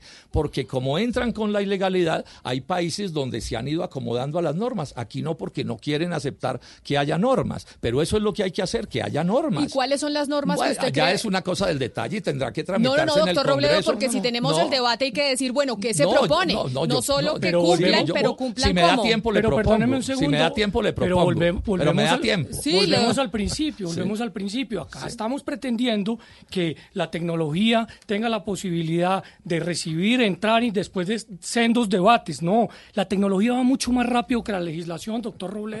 La tecnología tiene una particularidad que está al servicio de los ciudadanos, que le resuelve problemas a los ciudadanos. Y acá lo que se está viviendo desde la SIC es la protección de un monopolio que ha funcionado durante muchos años con medidas de cupos y con medidas de tarifas establecidas, que cuando llegó otro que lo planteó de manera diferente, vimos pasos de animal grande. ¿Por qué razón sobre ese tema no se avanza? ¿Por qué razón sobre ese tema no se resuelve? Porque todo intento que hay inmediatamente se demanda para seguir protegiendo ese monopolio. Entonces, Uber puede ser una multinacional, claro que sí, pero también los dueños de los taxis no son pues ningunos pateasados. Yo voy a hacerle no, no, una no. pregunta al doctor Y yo Luna. sí creo que ahí vale Doctor la pena. Luna, ¿Uber es una empresa de transporte, sí o no? Uber es una empresa de tecnología y Ah, usted lo no es de sabe perfectamente. Miren ustedes, Es él está con la posición de Uber. Ojo Está- con no, esto, yo estoy- yo no Y estoy defendiendo están- la no, posición está de con Uber. la posición Estoy de Uber. Mire defendiendo usted, la mire que tecnología, aquí que se es está distinto. aclarando esto con la No, no, no, respuesta pero que por acaba de dar. supuesto. Bueno, pero usted termine, como- yo hablo ahora. Perfecto, gracias. Doctor Luna. No, por supuesto. Por supuesto que estoy con la posición de la defensa de la tecnología. No estoy con la posición de simplemente sobreregular la tecnología. Ahora, Uber o cualquier otra compañía que, que hace ese tipo de tareas, claro que es una empresa de tecnología. Si usted quiere ponerle a los carros que ellos tienen, o a las motos que ellos tienen, o a los mensajeros que ellos tienen, cualquier tipo de restricción o de obligación adicional, lo puede hacer. Pero la decisión que se toma acá es suspender la utilización de la plataforma. Y ahí es donde yo creo que hay un error Sí. garrafal, un error garrafal que le va a costar al país gravísimas consecuencias democráticas. Un Usted momento. que es un gran Bueno, demócrata. Me, me excusa, yo intento hablar. No, no, no, Mire, pero no, con eso, mire, mire que hay una, pregunta, una pregunta clave. Entonces, el doctor, yo digo que Uber es una empresa de transporte. El doctor Uber- Luna dice que eh, no. Que es lo que dice Uber, que es una empresa de tecnología. Y Bueno, de eso es lo que no le aceptan, donde y la han sacado y la han sancionado. No, la que no le aceptan. El Tribunal de Justicia Europeo, que es como la Corte Constitucional de toda Europa, y por eso le ha pasado lo que le pasó en Francia, en Italia y en todas partes, ¿qué es lo que dice? Esa no es una empresa de comunicaciones y de tecnología, es una empresa de transporte. Y mientras Uber no acepte en Colombia que es una empresa de transporte, no habrá cómo encuadrarla dentro de la ley. Es que esto son entonces, doctor cosas del debate serio. No hay cómo, escúcheme, no hay cómo hacerlo. No hay cómo hacerlo porque usted puede aprobar en el Congreso la ley que quiera. Y entonces Uber, ¿qué va a decir en ese momento? Como esa es una ley de transporte, a mí no me aplica porque yo no acuerdo. soy una empresa de transporte. Eso es lo que está diciendo. No estoy de ese acuerdo. Es el, ese es el problema que tenemos. Porque el negocio de Uber, repito, es la ilegalidad, Ahora es la competencia leal. Ellos ganan plata. La plataforma gana plata es por su ilegalidad y atropella a sus conductores con tarifas tan escandalosas como cobrarles el 30% de comisión por conectarlos porque es ilegal. Y los conductores de Uber no pueden aspirar a tener seguridad social porque es ilegal. Es que el negocio de Uber es, gana- es violar la ley. Y el pretexto es la tecnología. Mentira. Pero, el problema aquí no es un debate de tecnología. Aquí es un debate de ilegalidad. Pero de esa perdóneme, perdóneme, tan, es, tan Doctor equivocado es ese argumento que en dos oportunidades el Congreso de la República aprobó sendas leyes que establecieron el principio de neutralidad de red. No, y el cosa. Congreso, sí señor, y el Congreso de la República dijo, toda, toda plataforma puede transitar por la red, salvo que yo, Congreso, lo prohíba. Si usted quiere prohibir algún tipo de plataforma, lo puede hacer el Congreso, doctor Robledo, pero no lo puede hacer una entidad administrativa, porque claramente estaríamos violando un principio democrático. Uno, dos. Tan difícil es la situación que Uber puede cobrar una intermediación de X porcentaje, pero hay otras compañías que cobran otro porcentaje, otro tipo de tarifas, otro tipo de seguridad para los conductores. Entonces estamos metiendo a toda la tecnología dentro de una misma bolsa. Ahí es donde yo considero hay una gravísima equivocación que va a afectar el país. Cuando llegue entonces el vehículo autónomo, no tripulado, sin conductor, ¿qué vamos a decir? Que es una competencia desleal porque el uno no tiene piloto y el otro sí. Hombre, entendamos que esto cambió, hay que adaptarnos y hay que buscar. Este, este es un debate que además toca a todas las ciudades del país. Claro. Y por eso Hugo Mario Palomar, que está en Cali, en donde Uber funciona y dejará de funcionar este viernes. Hugo Mario, usted tiene una pregunta desde Cali. No, Camila, es que esto ya eh, está resuelto. El dilema en otros países se ha logrado mm, despejar después de muchos años de debates. En México, por ejemplo, hace cinco años es legal Uber.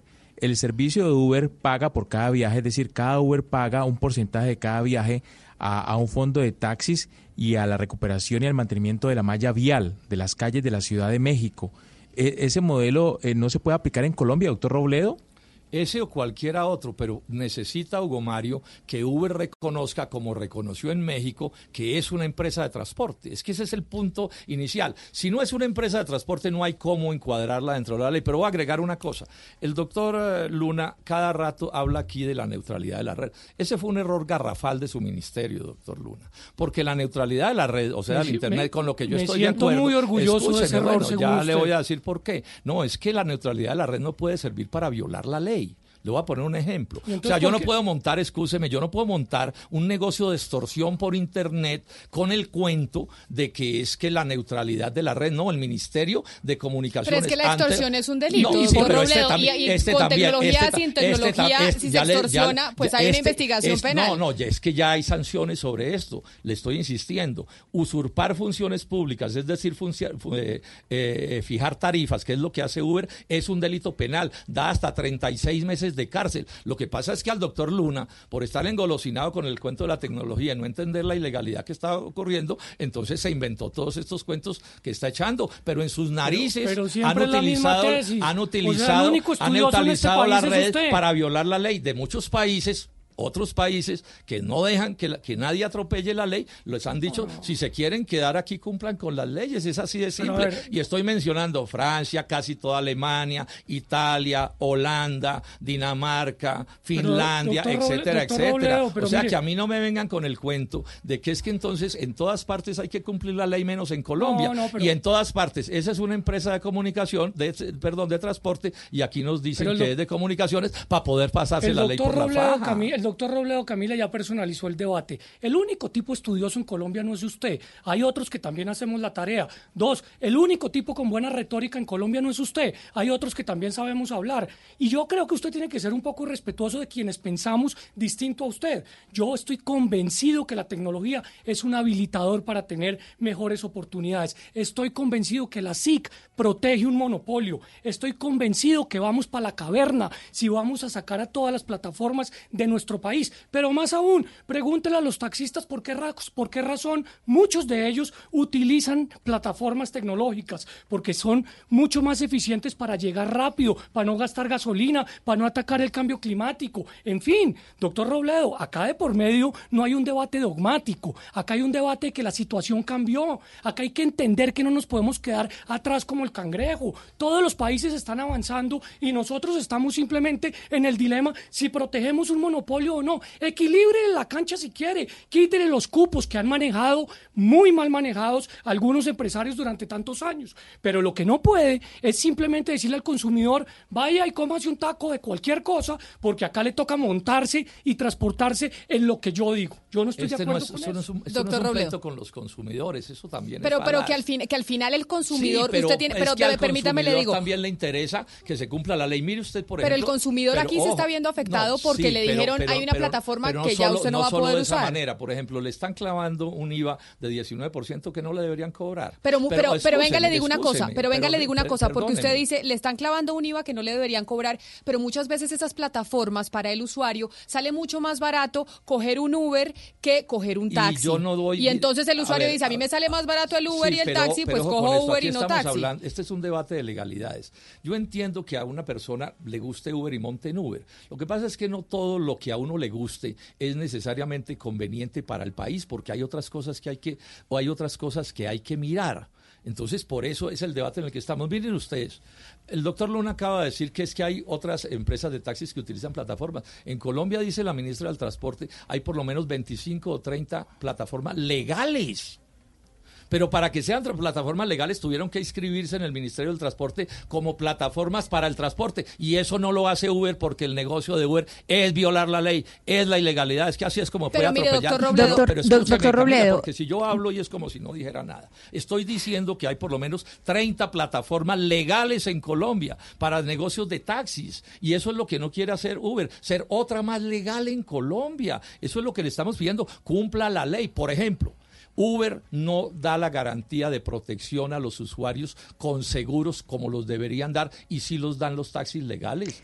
¿Cómo así? a eso voy- ¿Cómo a eso voy así que un pasajero de Robledo. un taxi legal lo cubre un, un, un, un seguro para accidentes y estas cosas y Uber puede hacer con eso lo que se le antoje. No, no puede ser. Hay que proteger a los pasajeros. Yo le cuento a los ciudadanos que montan en los carros de Uber, corren el riesgo de que mañana en un accidente no tengan ninguna protección y eso no está bien y no está bien para el conductor tampoco porque mañana se puede meter en un lío tenaz si en un accidente hay un muerto o cualquier herido grave. Doctor Robledo, Necesitamos entonces, que todos los taxis que operen en Colombia tengan seguro de protección al pasajero y el seguro que diga el Estado, no el que se le antoje a Uber, el que diga el Estado, es que es un problema de protección al consumidor en última. Ana Cristina en Medellín.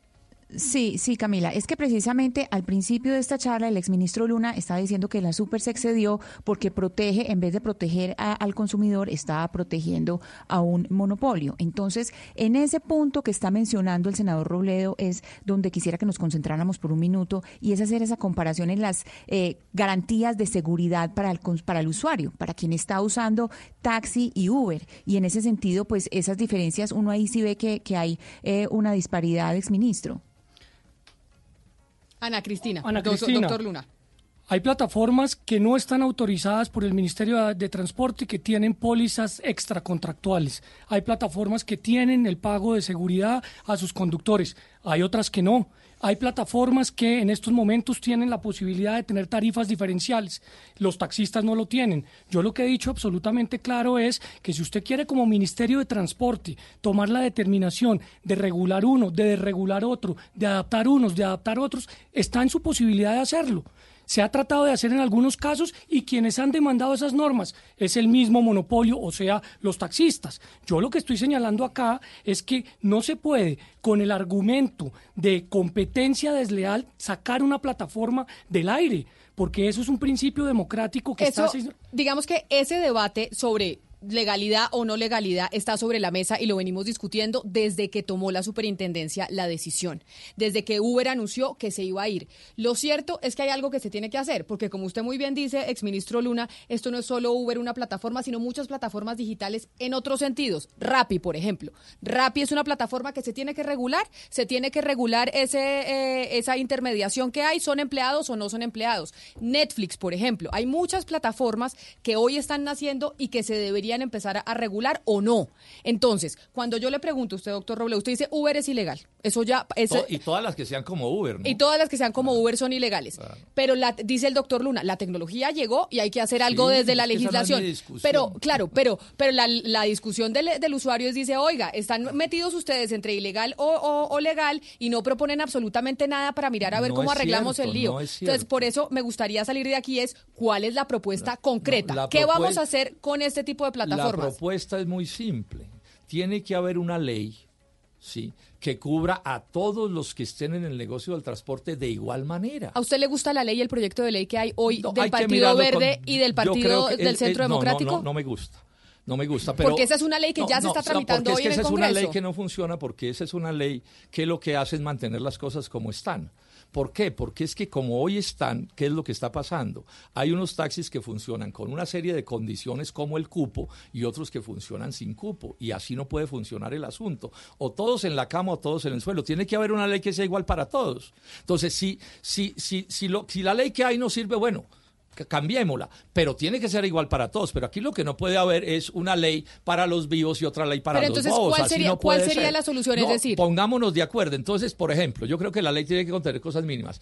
Todas las empresas que estén en el negocio del transporte se inscriben como empresa de transporte. ¿Eso es A mí con factible, el, el cuentico de que es Por que es un- supuesto que no. Ah, Por supuesto miren que no. usted, entonces no hay ley Pero- que se pueda tramitar Claro porque hay. a Uber no le sirve la legalidad. No, no, no, es que no le sirve es como está para poder no hacer es lo que se le dé la gana. Doctor A Uber y a las otras. No es a Uber, es al sentido común. Es al sentido común. Una plataforma de tecnología no necesariamente tiene que ser una empresa de transporte. Lo usted es. puede, usted puede imponerle a los carros que están utilizando esta plataforma las mismas condiciones que usted quiera, a los conductores las mismas condiciones. Eso no tiene ningún debate. Pero lo que no puede hacer claramente es exigirle a una plataforma de tecnología desarrollar una actividad que no le corresponde o que no sabe hacer. Y ahí es donde está el punto y es donde ojalá nos pusiéramos de acuerdo como sociedad, como país, porque acá lo que sí podemos hacer es que haya una normatividad de avanzada que permita que de acuerdo a cada una de las actividades pueda existir una serie de mínimos. Imagínese usted el Congreso de la República tramitando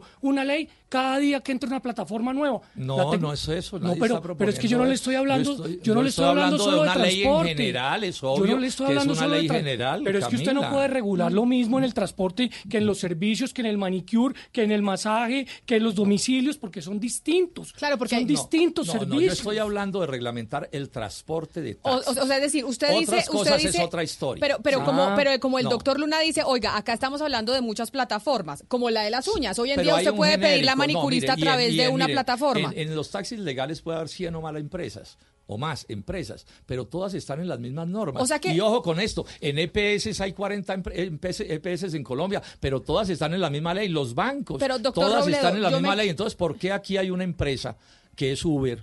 Que se niega a hacer lo que es una empresa de transporte. ¿Cómo me van a decir que no es de transporte si escoge el tipo de carro, escoge el conductor, fija la tarifa? O sea que la se solución que usted dice claro. es, en el tema de transporte y en las plataformas digitales que promueven un servicio de transporte, se tienen que regir en La- una la ley que regule a todo y el los mundo. carros amarillos también pueden ten- tienen que poder tener plataforma en las mismas condiciones que tiene Uber, porque si la plataforma es tan buena, ¿por qué solo lo puede tener Uber y tres más? No, que todas las empresas de taxis también puedan tener la plataforma que sea del caso. Pero es que la- pero es que hoy en día la pueden tener. No, tienen que pedir un permiso.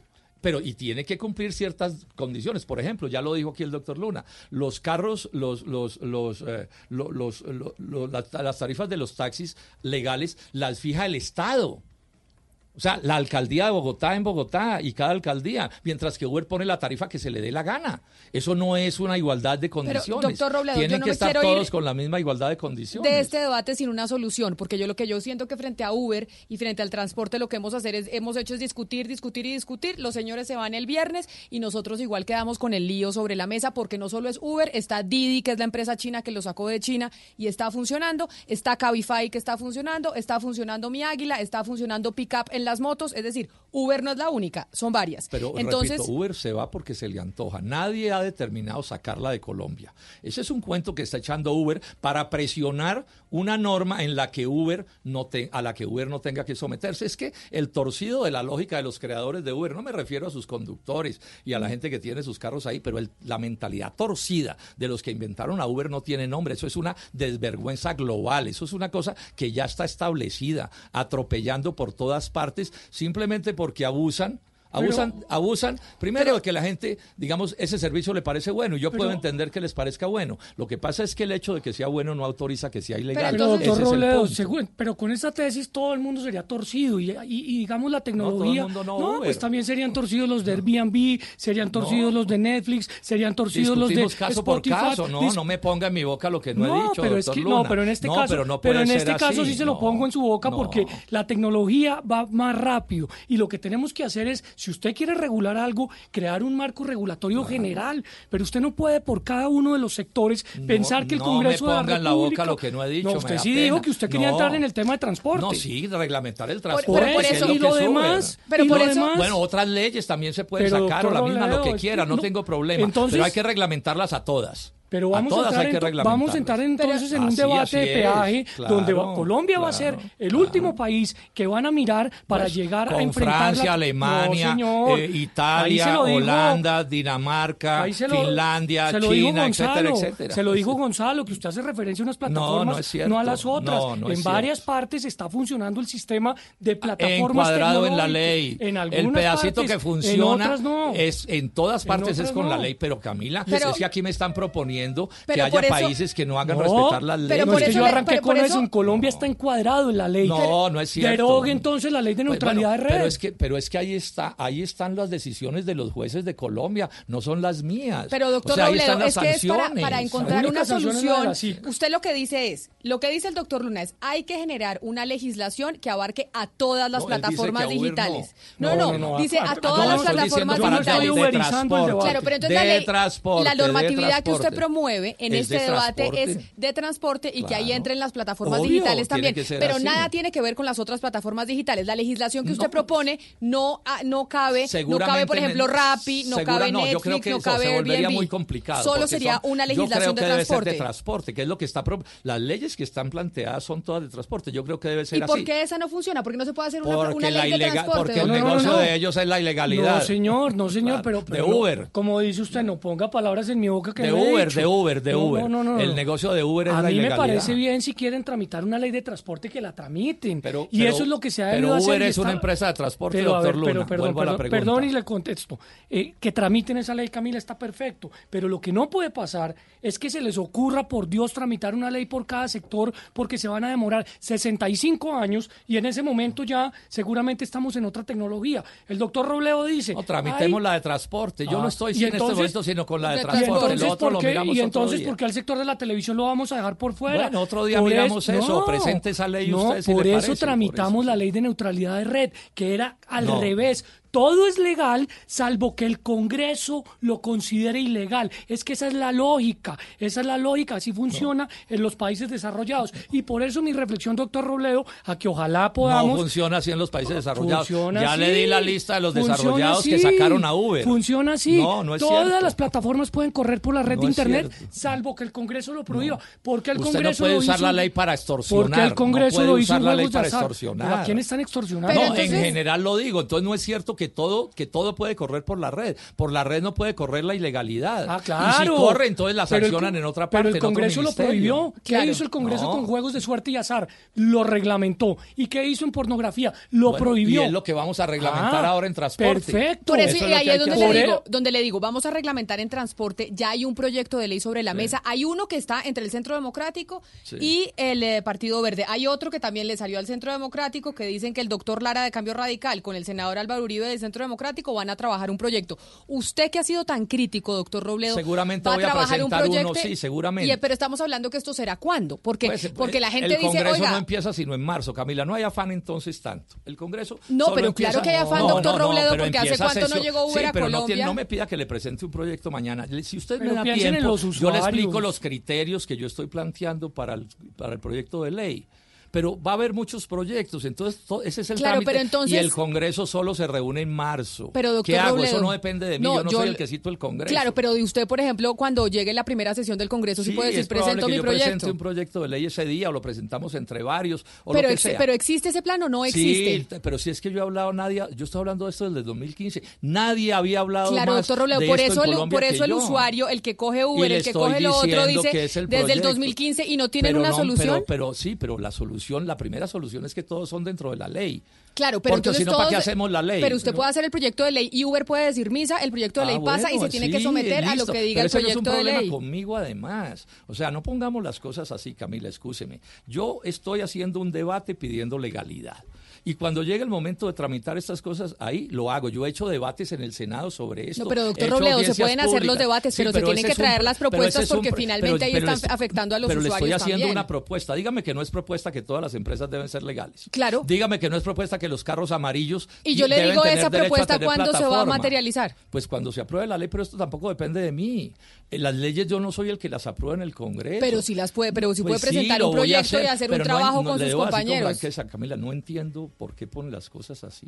Porque yo, porque yo creo pero que sí, los pero usted qué usuarios es lo que quiere que yo le diga, que mañana presento la ley. que tiene un proyecto de ley que va a presentar en el Congreso de la República y que las críticas estoy se hacen oyendo- con una propuesta en la y mano. Estoy oyendo a todo el mundo. Es que uno las leyes. Claro, Camila, pero doctor Robledo, esto. si están oyendo a todo el mundo desde el 2015, excúseme, yo me Camila, imaginaría que en cinco años hay un Camila. proyecto sobre la mesa. unos proyectos de ley. No me eche la hora. Ahora el problema soy yo. No, eso pero sí creo que el problema es el Congreso y el Ejecutivo, que llevan debates, Yo haré que hasta llevan- donde pueda hacer de acuerdo Doctor con mis Y No, no, no. ¿puedo yo- hacer una sugerencia? Pero espéreme, doctor Luna. Yo sí creo que la responsabilidad es del Congreso y del Ejecutivo, que los usuarios y los colombianos estamos sometidos a este debate desde hace muchos años y no se ha hecho nada, ni desde el gobierno ni, des- ni desde el No es Congreso. cierto que no Porque se haya entonces, hecho pues nada. no tenemos una El solución. Tanto que tenemos a la Superintendencia de no Industria y Comercio que- hoy no tomando es- la no decisión es por ustedes. que no se ¿Puedo haya hecho una nada. sugerencia? El Una- gobierno presentó, les hizo un decreto y no se les dio la gana acogerse a él. Se han intentado tramitar va- varias leyes, no se ha podido. El Congreso es un sitio complejo. Sí, son 360 personas. Eso no es que yo Doctor llegue y presente Robledo, un proyecto y todo se hizo. Y estoy trabajando en eso y mucha gente está trabajando en eso. Pero lo primero es aclarar las cosas, que es lo que estamos logrando aclarar. Yo estoy diciendo que es ilegal Uber desde el 2015 y, lo- y el gobierno lo está diciendo. Pero apenas ahora estamos logrando que se interese el país, porque como el país no se interesaba, Uber podía seguir en la le- ilegalidad y nadie hablaba del tema. Ya es un avance que estemos hablando del tema. Y le vuelvo y le hago la pregunta a Uber y se la hago a usted, doctor Luna. ¿Es Uber sí o no una empresa de transporte, porque si no lo es, nada sacamos con legislar al respecto, porque po- tenemos que legislar es sobre transporte, porque este es un debate de transporte. Yo, Doctor yo- Luna. yo creo que este tema es relevante por una simple razón, y es que el ciudadano por primera vez se ha visto afectado. El ciudadano quiere que le respeten su libre decisión para decidir cómo transportarse, para decidir qué consumir o para decidir cómo lograr recibir un servicio. Pero bueno, dicho eso, es muy importante que, y esto es una sugerencia respetuosa, que si se va a llevar cualquier tipo de proyecto de ley al Congreso, piensen necesariamente en evaluar si queremos que Colombia respete o no respete, acoja o no acoja la ley de neutralidad de red, que es una ley que el Congreso aprobó. Esa ley lo que decía era, o lo que dice es, todas las plataformas son legales salvo que el Congreso considere lo contrario. Yo estoy de acuerdo con ella. Puede que el doctor Robledo no, No, la esté de acuerdo. plataforma puede ser legal, pero, Pero- el uso no puede ser cualquiera con la plataforma. Ojo, Es que aquí hay Pero- un matiz técnico. pero o sea, la plataforma pero puede ser legal como la te- plataforma, pero si usted la utiliza para delinquir, Por eso le estoy- por le estamos cayendo es al delito, Por a eso la le violación estoy- de la si ley. usted Porque cree- yo repito, no puede ser que usted use una plataforma para extorsionar. Pero a ver, un ¿Cómo momento. así? No puede Pero ser. usted tiene no que puede arrancar montar una empresa para extorsionar con el cuento de que es que tiene una plataforma ya Pero doctor la Robledo, usted tiene que arrancar por el principio. Usted tiene que arrancar por el principio. Si usted no quiere que eso suceda, el Congreso de la República tendrá entonces que o moderar o modificar el principio de neutralidad de red. Pero No. si no lo hace, ojo, si no, No lo hace, pero ojo, sí, por eso es una sugerencia. Si no lo hace, vamos a caer en lo mismo. ¿Qué quiero decir? Van a enfrentarse dos normas de la misma est- estatura que van a causar un debate futuro. Entonces, digamos de una vez por todas, ¿qué sectores de la economía digital queremos regular? ¿Cuáles no merecen regulación? Y de esa manera avanzamos en el También debate. puede ser. Yo no tengo inconveniente en cualquier tipo de ley que haya que tramitar, pero lo que digo es que lo que hoy hace Uber es ilegal. En términos de las leyes del transporte, es ilegal. Repito, no lo digo yo, lo dice el Estado colombiano, lo Pero dicen mire, otros muchos mire- países del mundo. Entonces, ¿yo qué es lo que pido? Encuadremos en la ley qué es lo que le sirve al usuario. Por ejemplo, al conductor de Uber, ¿qué le sirve? Que esté en la ley para que pueda ir acumulando para una pensión que hoy no, no le acumula, para que ten- pueda tener derecho a servicio médico que hoy no lo tiene. El pasajero necesita que cuando se monte en un carro Uber o en cualquier carro haya un seguro contra accidentes que lo proteja en el caso de que haya un accidente y que haya quien responda. Pero mire, doctor Robledo, porque todo lo hoy que en los está carros diciendo Uber en nadie este momento- por lo que suceda. O sea, yo lo que estoy buscando es que las plataformas sí se usen, pero pero de manera civilizada. La base Pero de la mire- civilización es la legalidad de lo que hagamos. Valeria, tiene una pregunta para usted, doctor Robledo. Sí, es que entendiendo un poco lo que usted está diciendo, y hay que partir de la base, digamos que si mañana se acepta que Uber es una empresa de transporte, ¿no es un poquito iluso pensar que el lobby que hay detrás de los taxistas igual va a dejar que operen? Se lo pregunto porque es que a mí sí me causa sorpresa que usted, que ha sido, digamos, un crítico del libre mercado, defienda el sistema de cupos. No hay nada que afecte más a los mismos taxistas que esa especulación que hay Yo no detrás del sistema de libre yo- mercado. no hay, hay que acabar no estoy con eso. defendiendo el sistema de cupos. Yo lo que estoy, esa es una legalidad, una realidad legal que hay ahí. Si se trata de acabarlos, bueno, pues que se proponga eso en la ley. Yo lo que estoy pidiendo es que todo el mundo está en las mismas condiciones, porque no puede ser que a, a alguien le toque competir con un carro que vale 100 millones y el otro Lo- con uno de ¿usted 20. cree que este lobby esos va son, a esos son, que o sea, lo que pido es que estén Doctor todos Robledo, ¿usted encuadrados cree en que las el mismas lobby que hay detrás va a permitir que algo cambie? Porque es que Yo estamos que sí aquí creo, no, pero es no que se puede no, negar ojo con el poder esto. que tienen los Yo- taxistas. Yo no sé qué va a pasar, negar. pero hay una cosa que es muy sencilla. Yo defiendo lo que considere correcto. Y si tengo que ponerme en desacuerdo con alguien, me pongo en desacuerdo con alguien. Pero Porque entonces si la para- ley es una ley correcta, que sirve como debe servir, pues yo la voy a respaldar y voy a exigir que se cumpla y que todo el mundo la cumpla. Pero, doctor tiene Robledo- que ser una ley de signo democrático, por supuesto que sí. Pero entonces, para ir concluyendo y para sacar conclusiones del debate, porque sabemos que hay diferentes posturas y este debate se dará en el Congreso de la República, su propuesta es, aquí lo que tiene que haber para solucionar el tema de plataformas digitales de que prestan servicios de transporte o que hacen una intermediación, porque yo ya ni sé qué lenguaje utilizar porque no sé cuál de las dos sea el real, es que hay que, que generar una ley de transporte en donde quepan todas, en donde usted ahí no está diciendo yo no estoy discutiendo otras, otras plataformas digitales. Yo eso lo discutiremos después. Y usted lo que dice, doctor Luna, es eso no se puede. Toca legislar sobre todas las plataformas digitales en general. Usted dice no se puede legislar solo por el tema de transporte. No se debe. Y además le concluyo diciendo, yo estoy absolutamente convencido que el funcionamiento hoy de las plataformas digitales está amparada la ley colombiana, de todas. Es- ese es un ahí incluso eso lo podemos mirar. Yo creo que no, pero es que el problema que estamos discutiendo aquí no es ese que es medio abstracto de la ley, sino el uso que se le da a la ley. Pero es que ese Mire, doctor futuro, Luna, no me diga, no me diga, no me diga porque Ese usted es abogado. futuro. Fijar tarifas como fija Uber es un delito penal. Aquí en, Cafar- en Colombia es un delito penal porque las tarifas en Colombia de los servicios de taxis las tienen que fijar las alcaldías y por eso fue que la alcaldía de Bogotá demandó penalmente a Uber en la fiscalía. Pero entonces es una es- esa- realidad que esa está ley de transporte, yo sé que usted Ahora, no si tiene eso lo quieren cambiar y si mañana entonces lo que se va a decidir es que aquí cada uno hace lo que se le dé la gana con la tarifa, bueno, pues esa es una conclusión a la que se podría llegar. Me parecería absurdo porque eso sería contra los pasajeros.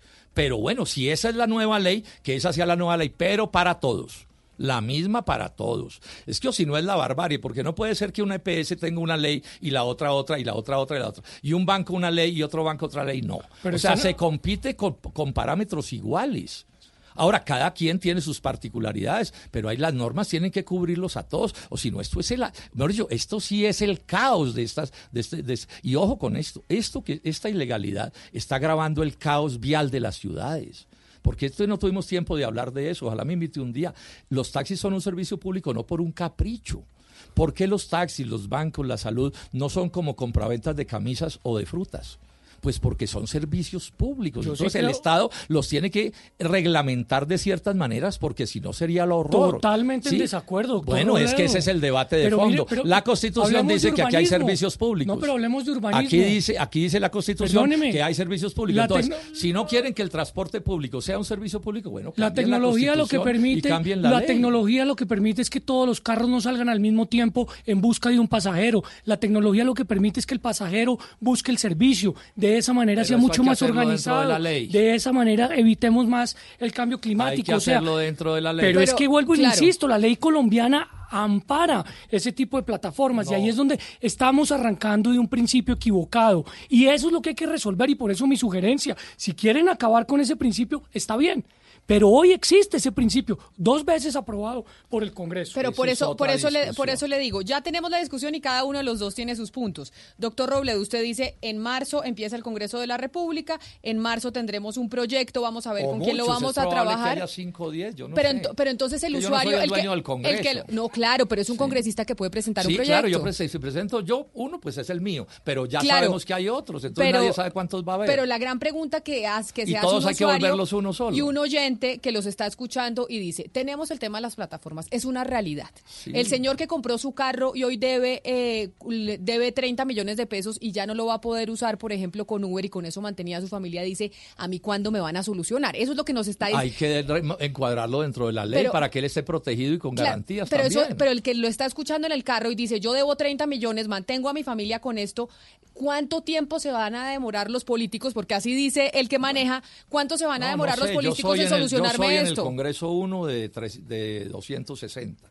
Yo haré lo que me toque hacer diligentemente, pero yo sí no puedo saber qué, qué va a pasar allí, porque pues ahí hay distintas opiniones. Es decir, se- quedamos, quedamos en el limbo, en la No, no, discusión, yo en la discusión que política podamos del sacar, Congreso. espero que podamos sacar una ley, pero entonces yo invito a Uber y a las plataformas Sí, señor. que están funcionando ilegalmente, reconozcan, se acepten ser empresas de transporte. Si no aceptan ser empresas de transporte, pues aquí lo que va a suceder es que un pedazo del taxismo va a ser legal y otro pedazo del taxismo va a ser ilegal. Yo creo que eso no es bueno para Colombia, no es bueno para Colombia. Es más, porque es que resulta que además, por ejemplo, ¿cuántos ¿Cuántos conductores Uber han sancionado hasta con quitarles la licencia para conducir por 25 años? Hoy está en tres años la sanción, pero hasta por 25 les quitaron la licencia a un poco de conductores de Uber porque Uber los engañó y les dijo que era legal y resulta que después les cae la autoridad encima y les quita. ¿Usted sabe lo que le pasa a un conductor profesional? Que le quiten la licencia de conducción y en eso los mete Uber. Es una irresponsabilidad de Uber y no responde. Una vez ese, ese, ese conductor profesional se queda sin empleo por el resto de la vida o por muchos años, entonces los de Uber se lavan las manos y les importa un pepino. No puede ser así. Eso es la barbarie. Esa Eso es la invitación que usted le hace a las plataformas digitales. Como yo sé, doctor Runa, y se nos va acabando el tiempo, que usted piensa distinto, y ya pues hay una, ya harán en el Congreso de la República lo que pensarán los congresistas que tienen que hacer. ¿Cuál sería la recomendación para el Ejecutivo? Usted que estuvo en el Ejecutivo, ¿qué deberían hacer o qué pueden hacer desde el Ejecutivo para solucionarle al usuario, tanto el que maneja como el que coge Uber, esta situación? Pues mientras que se resuelve el tema en el Congreso, el Ejecutivo perfectamente, como creo que lo está haciendo acertadamente, puede tramitar una norma para lograr que el principio de la neutralidad de red sea totalmente consonante con el tema de regulación de transporte, en el caso de transporte. Pero insisto, Camila, acá hay que pensar en un tema totalmente general, como se pensó en el pasado en el país, porque si nos ponemos a pensar que cada uno de los sectores de la economía requiere una, una reglamentación particular, vamos a llevar el país al atraso. La economía digital es una realidad, es un avance y esa innovación es lo que nos está permitiendo competir hoy en día. Entonces, busquemos, si esa es la decisión, de que ese proyecto de ley pueda estar amparado en unas generalidades que amplíen a la totalidad de los sectores. Ustedes dos han sido unos grandes contertulios debatiendo sobre este tema. Doctor Robledo, mil gracias por Gracias, venir. Camila. Quedo pendiente de su proyecto, yo. Sí, sí, vamos Ah, a bueno. mirar. Mil gracias por haber venido, doctor Luna, exministro de las TIC. Gracias por haber estado Camila, con nosotros.